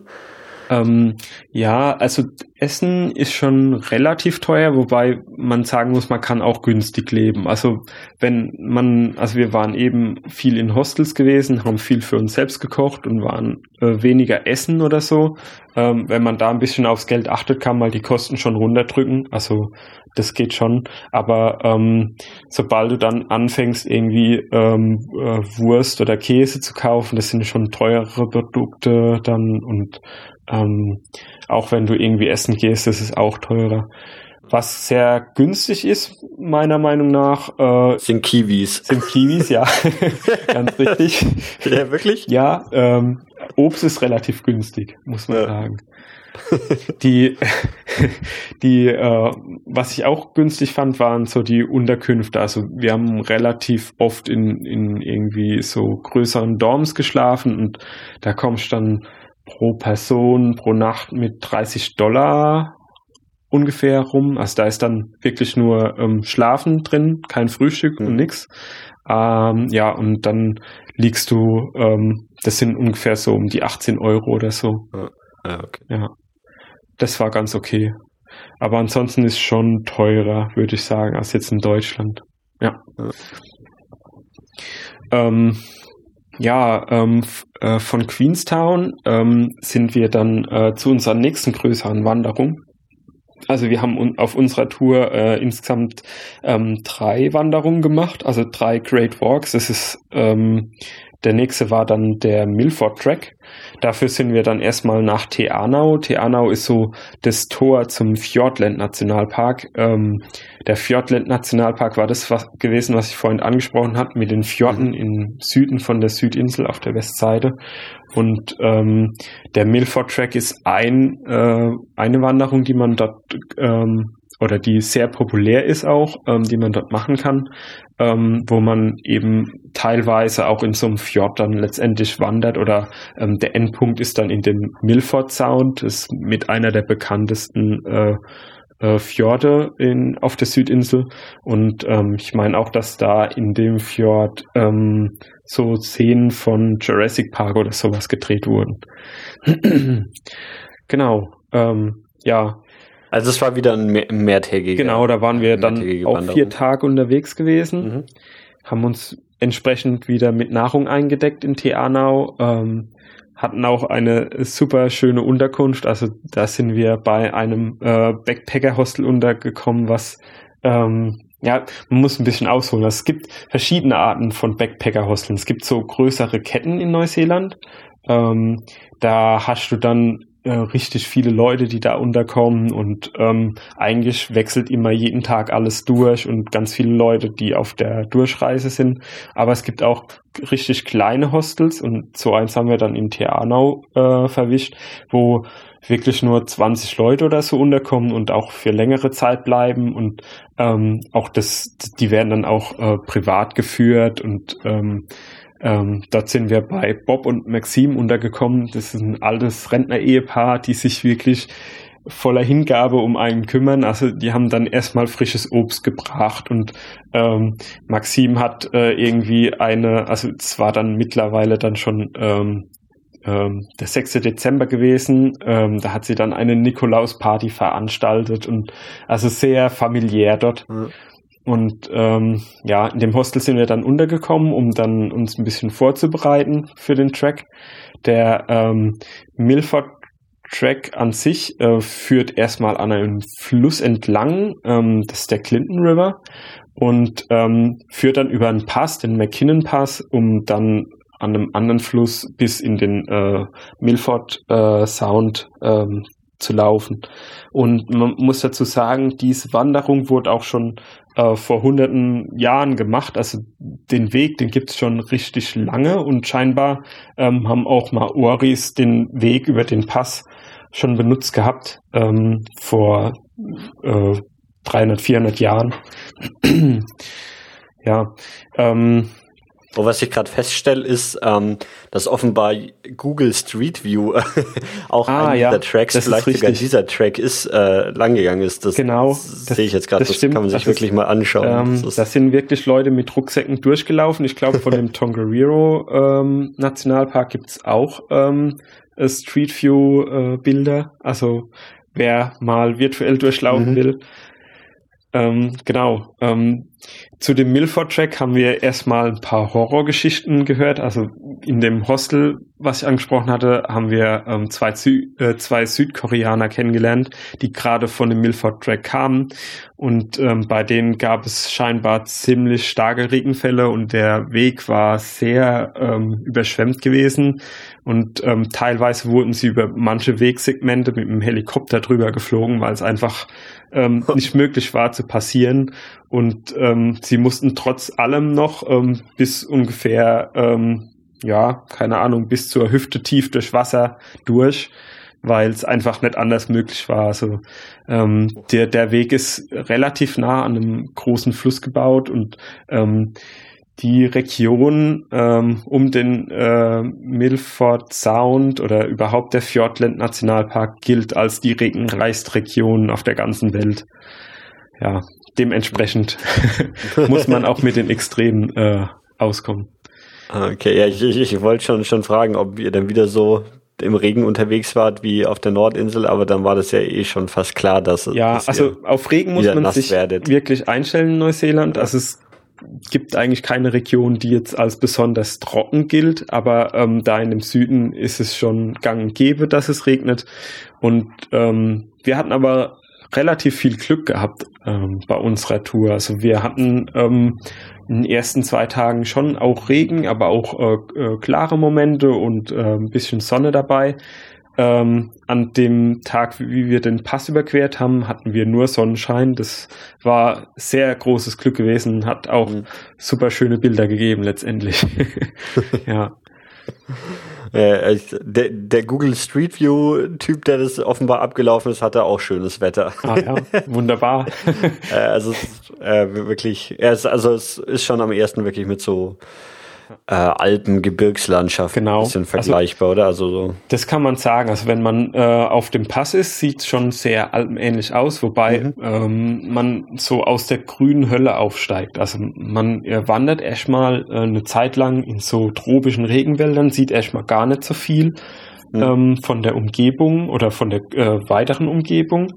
Ähm, und ab und zu kommt man dann mal auf lichte Stellen, in, also man wandert die ganze Zeit, sage ich mal, in einem Tal von dem Clinton River.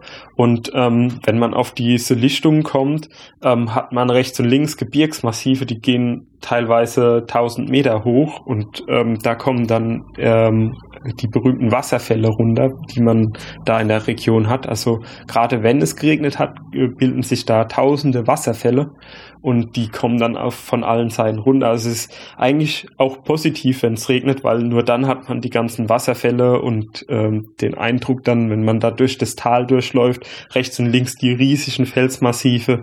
Das ist schon ein super Panorama. Und das sind dann auch wieder so, so Unterkünfte, irgendwie so ja. einfache Unterkünfte, wo genau. man dann übernachten kann. Ja. Also oft sind da dann überhaupt noch andere Menschen oder ist man dann da wirklich ganz alleine? Weil das klingt jetzt für mich total abgeschieden. Ja, es ist, ist sehr abgeschieden. Allerdings ist es so, dass diese Great Walks und im Speziellen der Milford Track ähm, sehr stark frequentiert sind. Also ähm, ja. das ähm, äh, DOC, das ist das Department of Con äh, Conservation ähm, Neuseeland, das managt diese äh, Wanderwege, also die Great Walks. Also es sind eben äh, die bekanntesten oder die äh, schönsten Wanderwege, so werden sie zumindest angepriesen, sind auch sehr schön. Ähm, äh, ja, und ähm, da ist es so, dass es ähm, ein gewisses Kontingent gibt, wie viele Leute ähm, wandern dürfen. Also ähm, am Tag dürfen da, sage ich mal, 30 Leute ähm, ähm, auf dem Track laufen oder auf einer Tagesetappe laufen und genau 30 Leute gehen auch in die Hütten rein. Also einfach dadurch auch in gewisser Weise mhm. beschränkt. Ähm, man verbringt schon. Wie, wie, wie meldet man sich dafür an oder wie, wie kommt man dazu, einer von den 30 zu werden? Ähm, da gibt's äh, eine Website, da können wir vielleicht einen Link später mal noch reinmachen. Ähm, da kann man sich quasi dann online anmelden ah, okay. und ähm, die Sachen vorbuchen. Ist auch nicht ganz günstig. Also der Milford-Track war somit eine der, äh, oder die Übernachtungen auf dem Milford-Track waren teurer wie so manches Hostel gewesen, obwohl es wesentlich spartanischer gewesen war.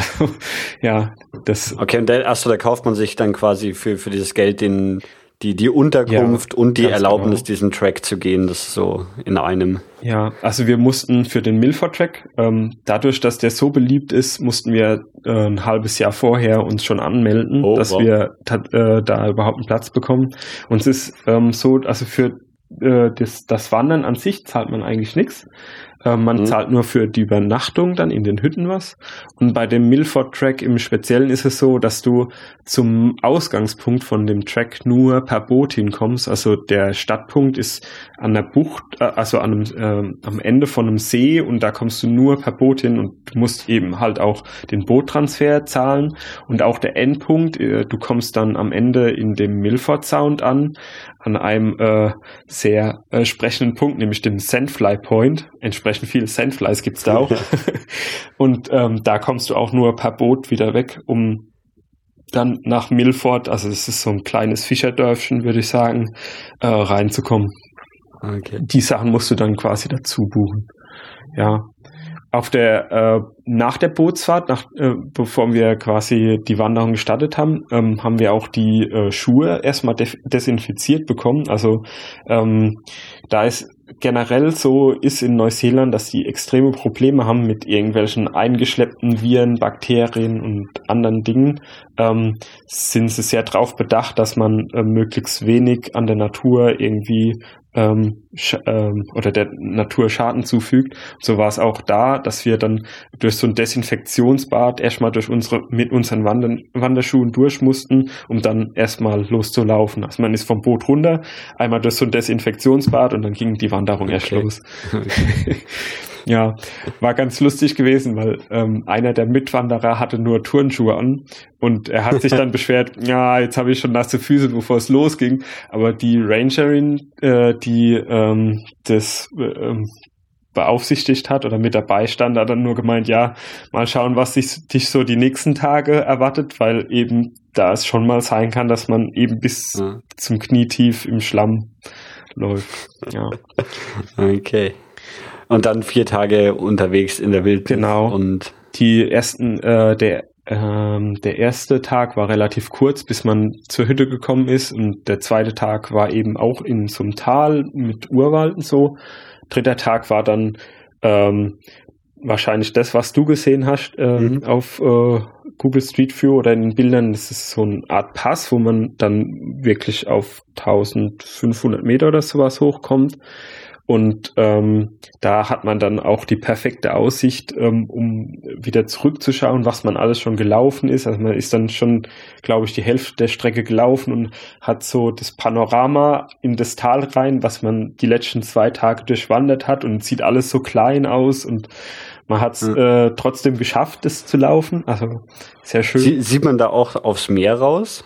Ähm, an der Stelle jetzt nicht, ähm, nee, an der Stelle. Aber nicht. es ist, es ist ja schon relativ nah an, ja. an der Küste, oder? Ja, also wenn man dann äh, weiter rausläuft, dann, ähm, wenn man an den Sandfly Point dann ganz am Ende kommt, da hat man dann Blick auf den Fjord und mhm. entsprechend, also der Fjord mündet dann ins Meer, aber so mhm. direkte Sicht aufs Meer hat man eher nicht. Mhm. Was man allerdings hat, also gerade auf diesem McKinnon Pass hat man die Toilette mit dem besten Ausblick ähm, da ist wirklich so ein kleines äh, Plumpsklo so direkt an, an die Klippe gebaut und du guckst so in das riesige Tal runter und ist wirklich auch ein Fenster in äh, Sitzhöhe angebracht, dass du da in das Tal gucken kannst. Das ist ganz cool. ja. Das, der Pass oben hat auch, ähm, also hat eben dieses Bluesklo, aber auch so eine Schutzhütte, falls es mal wirklich vom Wetter her schlecht ist. Und die wird auch oft benutzt. Also da oben ist es meistens sehr wechselhaft und sehr stürmisch. Wir hatten an dem Tag viel Glück ähm, mit dem Wetter. Deswegen haben wir die Hütte nicht hm. gebraucht. Wir haben nur das Plumpsklo benutzt. ja. Okay. Da oben gibt's auch ähm, trotz der äh, Höhe äh, Vögel, also äh, beziehungsweise eine besondere Vogelart, das sind die Keas, das sind, ist eine Art Papag äh, Papagei. Ähm, die sind sehr neugierig, die wollen eigentlich alles, was irgendwie äh, nicht na nied- und nagelfest ist, ähm, sofort äh, mitnehmen. Ähm, entsprechend muss man so auf Kamera und irgendwelche ähm, kleineren Gegenstände oder so höllisch aufpassen, aber sie sind äh, sehr bunt und ähm, machen auch ganz interessante Geräusche. Also ja, ja, genau. Ähm, dann von dem Pass geht's dann eigentlich nur noch bergab erstmal. Ähm, da muss man sagen, also in dem Gebiet gibt es sehr viele Lawinen, dadurch, dass ähm, rechts und links die hohen Berge sind mit Schneefeldern und so. Und eine Lawine ist auch an dem Tag, wie wir den Pass erklommen haben, ähm, abgegangen, in, zwar in äh, sicherer Ferne, aber es ist schon so, dass da Lawinengefahr besteht und manche Wegabschnitte sind auch markiert, dass du da keine Rast machen sollst oder so. Also ist schon äh, sehr im Wandel die, äh, das Gebiet und ähm, wir haben auch eine Stelle gesehen, wo dann eine Schlammlawine runtergekommen ist und wir dann quasi so über so 100 Meter verwüsteten Urwald ähm, drüber ähm, kraxeln mussten.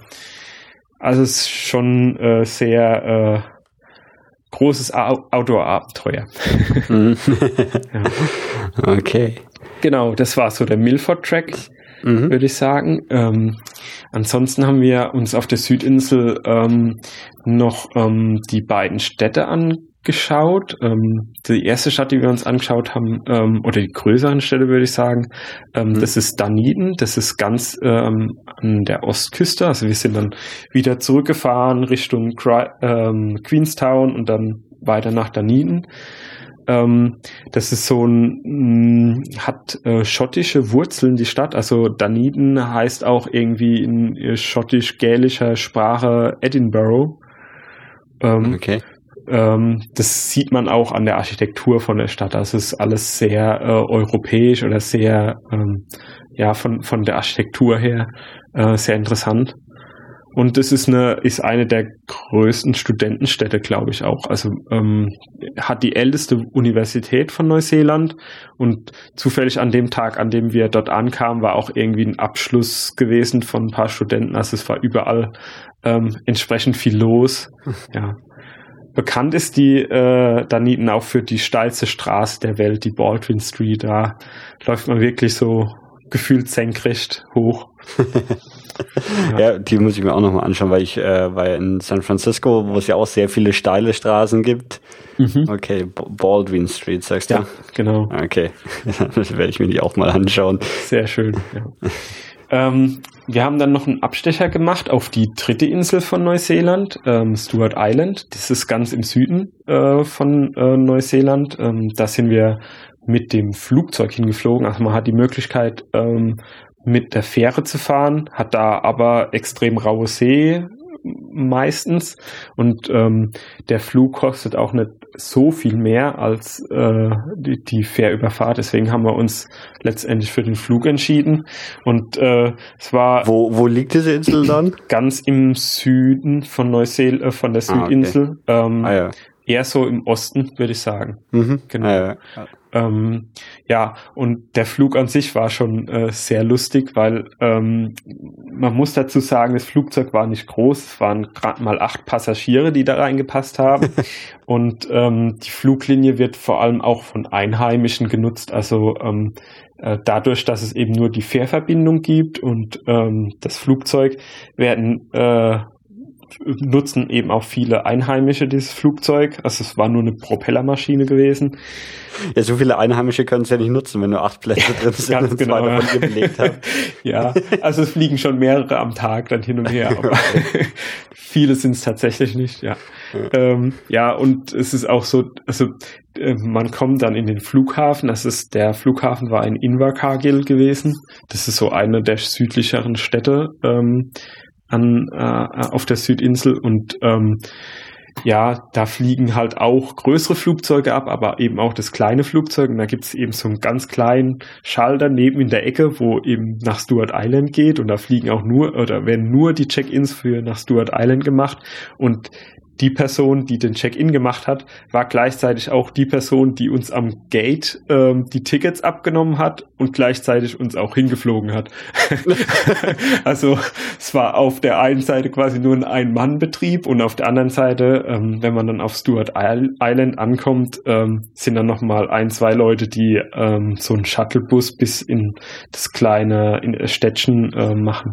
Ja, also der, der Flug ist dann auch relativ kurz. Ja, an, das oder? dauert so 20 Minuten. Ja. Ähm, bei uns war noch eine Besonderheit gewesen. Ähm, es ist eine Katze mitgeflogen. Also die äh, Besitzerin der Katze war mit der Katze beim Tierarzt gewesen und ähm, sie hat auch ganz stolz die Katze dann am äh, Flughafen allen gezeigt. Also wir mussten ein bisschen warten, bis der Flug kam und ähm, haben uns mit der Dame unterhalten. Auf einmal hatten wir dann die Katze auf dem äh, Arm mitten im Terminal vom Flughafen. und es war ganz normal. Also scheinbar ähm, reist sie auch öfter mal mit ihrem Hund hin und her. Und ja, wenn es halt eben kein anderes Verkehrsmittel gibt.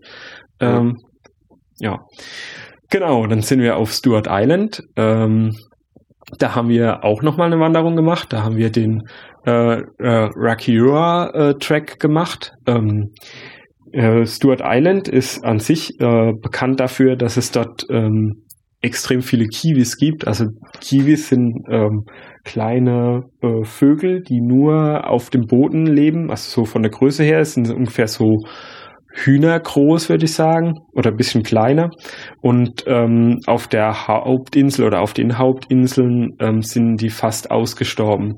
Dadurch, dass sie ähm, ziemlich schutzlos sind, also sie, sie können relativ schlecht sehen, ähm, hören tun sie ganz gut, aber sie können nicht mehr fliegen. Also das haben sie im Laufe der Entwicklung über, äh, ja, über die Jahrhunderte ähm, verlernt und ähm, entsprechend äh, hilflos sind sie gegenüber irgendwelchen Säugetieren, die dann durch die Europäer mit eingeschleppt wurden. Ah, okay. Ja, und auf Stuart Island ähm, gibt es relativ viele. Also es gibt nach Schätzung irgendwie 15.000 äh, Kiwis. Leider mhm. haben wir äh, trotz allem kein zu Gesicht bekommen, weil die doch schon sehr scheu sind. Also wir haben uns eine Nacht wirklich auf die Lauer gelegt und ähm, die kommen vor allem so in der Dämmerung raus. Ähm, aber wir hatten leider keine Chance, einen zu erblicken in der freien Natur. Wir haben einen dann in einem Reservat, wo so eine Auf Aufzuchtstation von Kiwis war, ähm, gesehen. Aber so in freier Natur wollte keiner. Äh, uns Hallo sagen. ja, zu den Kiwis gibt's noch äh, was anderes Interessantes zu erzählen. Ähm, die Eier von den Kiwis sind die zweitgrößten Eier, die es so gibt bei Vögeln. Also die größten Eier sind, glaube ich, die Straußeneier. Und mhm. ähm, die Kiwis haben, wenn, wenn, wenn so ein Kiwi gerade ein Ei also in sich trägt, dann äh, füllt es so zwei Drittel vom Körper aus. okay, aber die, was du meintest, die sind kleiner wie Hühner. Ja, so in dem Dreh. Ja, okay. vielleicht wie kleine Hühner, würde ich jetzt sagen. Okay. Den Dreh. Also es ist schon ziemlich gefüllt, wenn ja. so ein Ei kurz vor dem äh, Schlüpfen steht, ja. Genau. Ähm, auf diesem Track, den wir da gelaufen sind, ist man äh, drei Tage unterwegs gewesen. Dann sind wir auf dem Norden von Stuart Island entlang äh, gewandert. Ähm, auch wieder malerische Buchten und da hatten wir auch äh, einmal richtig warmes Wetter gehabt. Also ähm, da war es schätzungsweise so 20, 25 Grad oder so. Allerdings war es ja trotzdem kalt. Also mit Baden war jetzt ähm, auch nicht länger als fünf Minuten oder so. ja. Was äh, auch sehr interessant ist, ist, ähm, da hat man richtige Muschelbänke. Ähm, also wenn gerade Ebbe ist, kann man sich da selbst die Muscheln im Prinzip ernten. Und ähm, teilweise haben wir das auch gemacht, dass man dann Muscheln gekocht hat in der Hütte äh, zum Abendessen. Genau.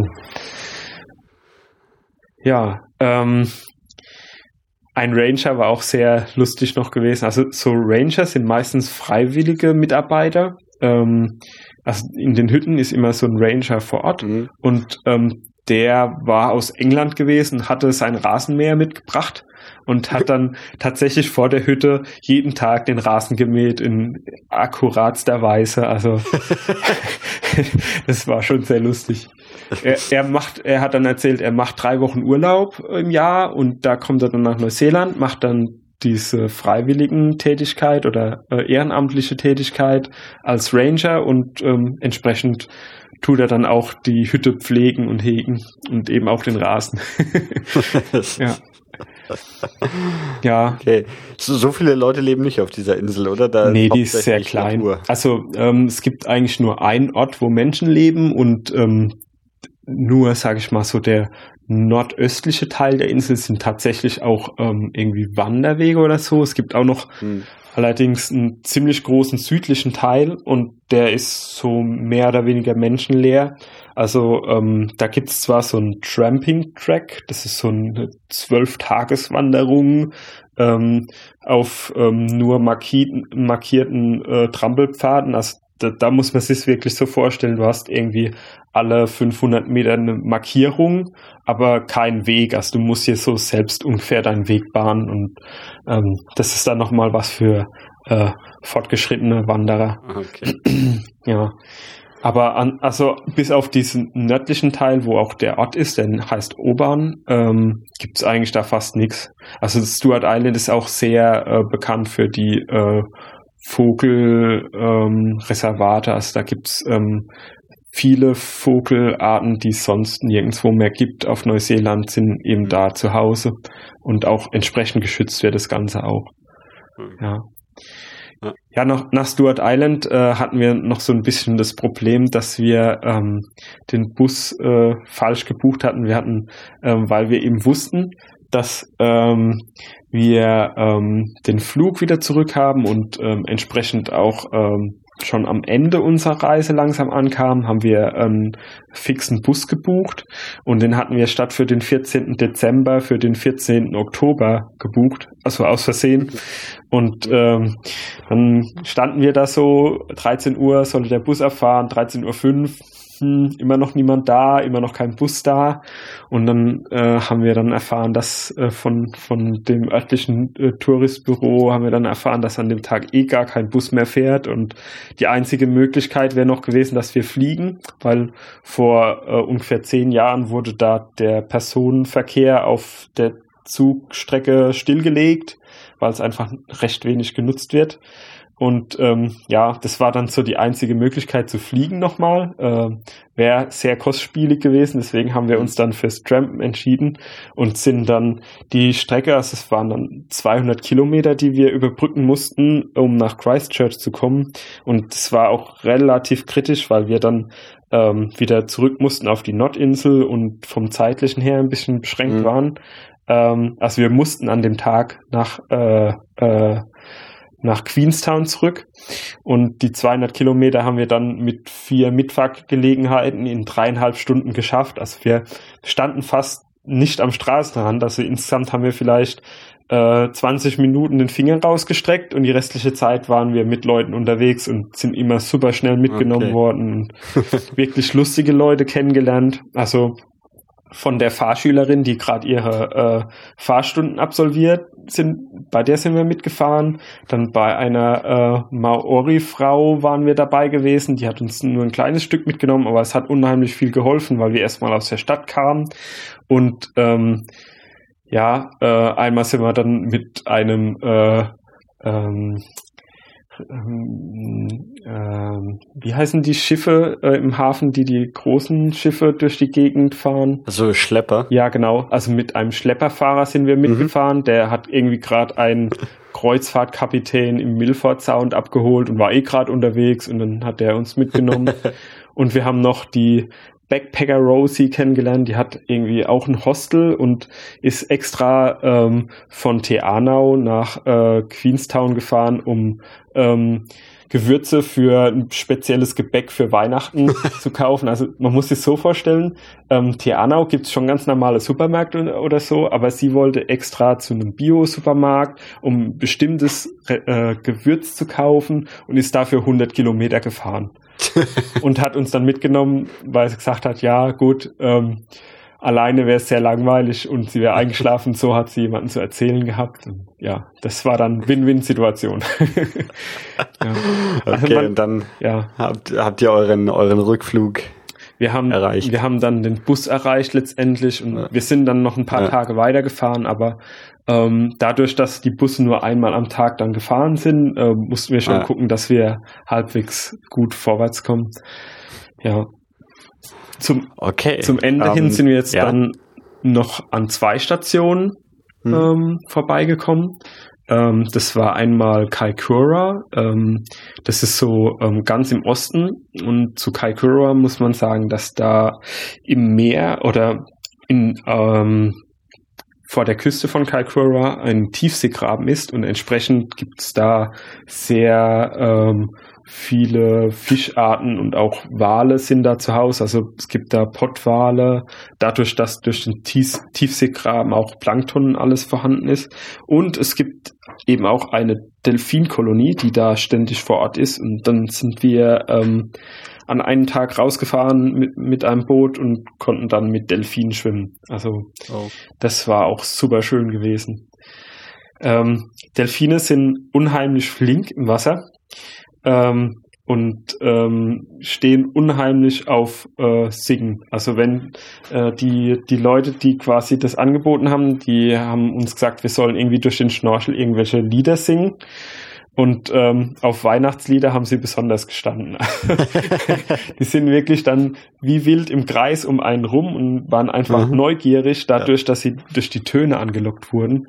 Also äh, sehr interessant. Konnte man die auch anfassen? Mm, nicht wirklich, nee. Die sind, ah. Sie haben schon einen Sicherheitsabstand eingehalten, einfach dadurch, dass wir Menschen waren und wir für die ah schon was Außergewöhnliches waren und sie sind auch extrem schnell. Also so ein Delfin ist so schnell im Wasser, das kann man sich kaum vorstellen. Also die äh, Delfine, die dort äh, sind, das, die nennen sich Dusky Dolphins, die sind auch ähm, bekannt dafür, dass sie besonders viele akrobatische Sprünge machen. Also das machen die auch ohne, dass sie irgendwie dressiert sind. Das sind komplett äh, wilde Delfine und sie springen trotzdem aus dem Wasser raus und machen so Saltos und äh, richtige Luftsprünge und so Pirouetten und sowas. Also sehr interessant. Ja. ja. Ähm, das war die eine Station und die letzte Station, die wir noch hatten auf der Südinsel, war die Stadt Christchurch gewesen. Das ist die größte Stadt quasi auf der Ganz Südinsel. Ganz genau, ja. Ähm, ist die größte Stadt. Allerdings ähm, muss man dazu sagen, dass die Stadt ähm, extrem durch Erdbeben leidet.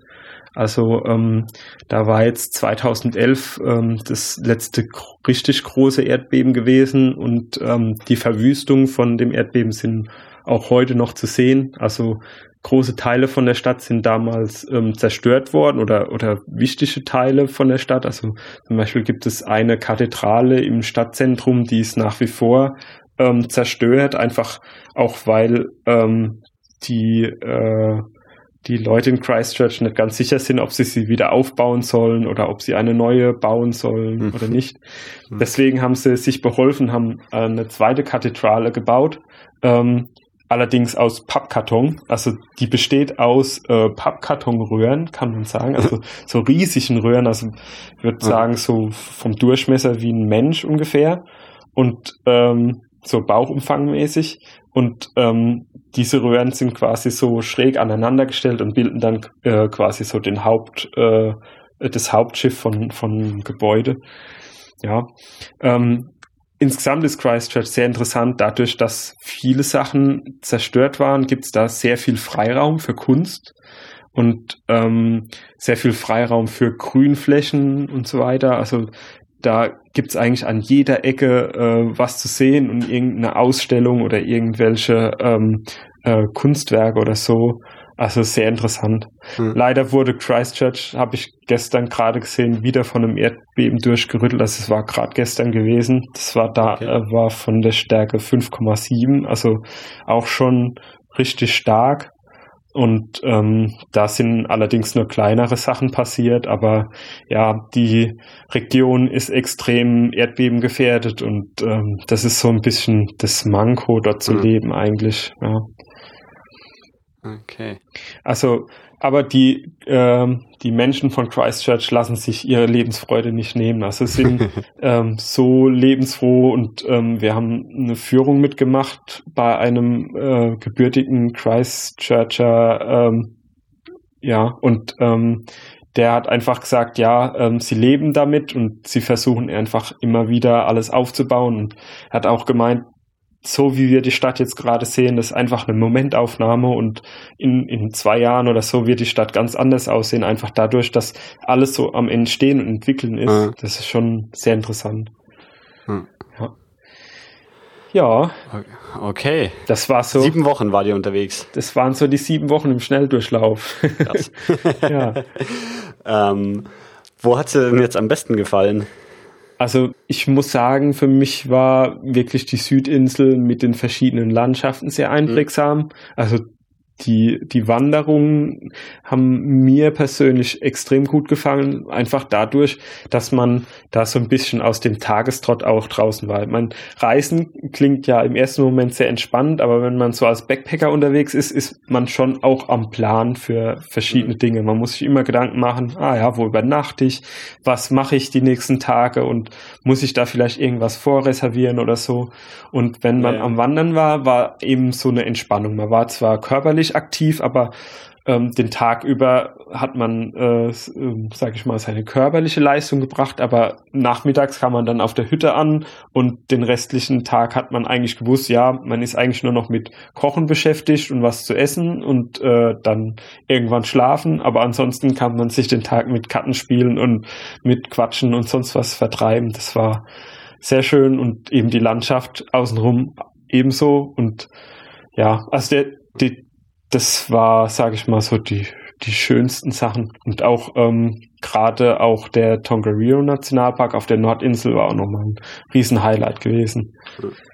Ähm, merkt man, oder wie, was merkt man davon, dass man wirklich so, so weit weg vom Rest der Menschheit ist? Also, hm. ähm, ja, irgendwie, es ist ja, ja, also ich meine, so das nächste große Land Australien ja. ist ja doch irgendwie dann auch 2000 Kilometer oder sowas entfernt. Ja. Merkt man das irgendwie so in, weiß ich nicht, der, der Einstellung der Leute oder sowas? Oder also ich würde sagen, es ist alles äh, für Neuseeland eher äh, weniger äh, relevant. Also man bekommt schon, das Weltgeschehen bekommt man mit, aber ähm, viele viel, also als ein Beispiel, also zu dem Zeitpunkt, wie wir dort waren, waren eben gerade die Anschläge in Paris gewesen und ähm, äh, entsprechend viel war in den Nachrichten. Also wir haben eben auch deutsche Medien in irgendeiner Form mitbekommen und entsprechend viel war da auch.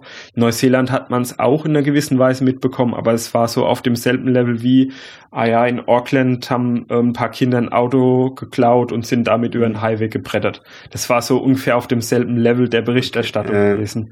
Und ja gut, das ist halt auch unglaublich weit weg ja, einfach. Genau. Ne? also das ist einfach ein anderer Lebensrhythmus und äh, ist sehr entspannt auch das Leben dort. Also die Menschen machen sich weniger Stress jetzt als in Deutschland, würde ich jetzt behaupten. Die mhm. sind schon sehr entspannt dort. Okay. Ja. Ähm, haben wir sonst noch was vergessen? Hm, ich überlege gerade. Äh, wir hatten eigentlich so ziemlich alles abgegrast an, an, an äh, Themen. Ähm, also ich empfehle auf jeden Fall mal ähm, Google Street View, einfach das, das gelbe Street View-Männchen ja. irgendwo da im Süden reinzuwerfen. Dann kriegt man schon mal einen ersten Eindruck. Das habe ich jetzt hier nebenbei immer so ein bisschen versucht mitzuverfolgen, wo du unterwegs warst. Und es ist wirklich, ja, es ist optisch einfach ja. schon so beeindruckend. Also wenn jemand viel Zeit hat, so äh, ab ein, zwei Monate aufwärts, ähm, soll er es auf jeden Fall mal in Betracht ziehen, Neuseeland mhm. äh, anzusteuern. Ähm, es ist äh, ähm, einfach so, dass es sich kürzer fast nicht lohnt, wenn man beide Inseln preisen möchte. Einfach dadurch, dass sie schon richtig groß sind. Also wir hätten, denke ich, noch mal so lange dranhängen können und hätten immer noch nicht alles gesehen gehabt. Also man muss schon Zeit mitbringen, aber trotzdem ist es so, dass man in dem äh, Bereich von Neuseeland richtig viele verschiedene Landschaften kennenlernt. Also man hat, wie gesagt, von Karibik-Feeling über ähm, äh, Vulkanlandschaften, über Gletscher, über Urwald eigentlich alles geboten. Und ähm, das ist schwierig in einem anderen Land zu sehen, glaube ich, so mhm. komprimiert.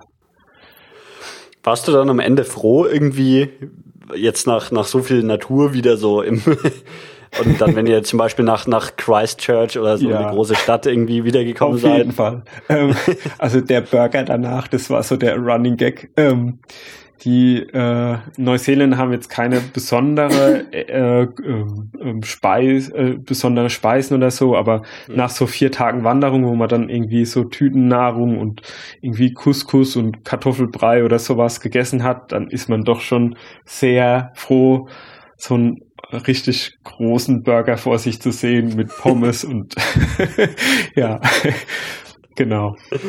Okay. Ja, dann ganz vielen Dank für, für deine Erzählungen. Ja, gerne. Danke. Und ich sage Tschüss und bis zum nächsten Mal. Bis dann. Ciao.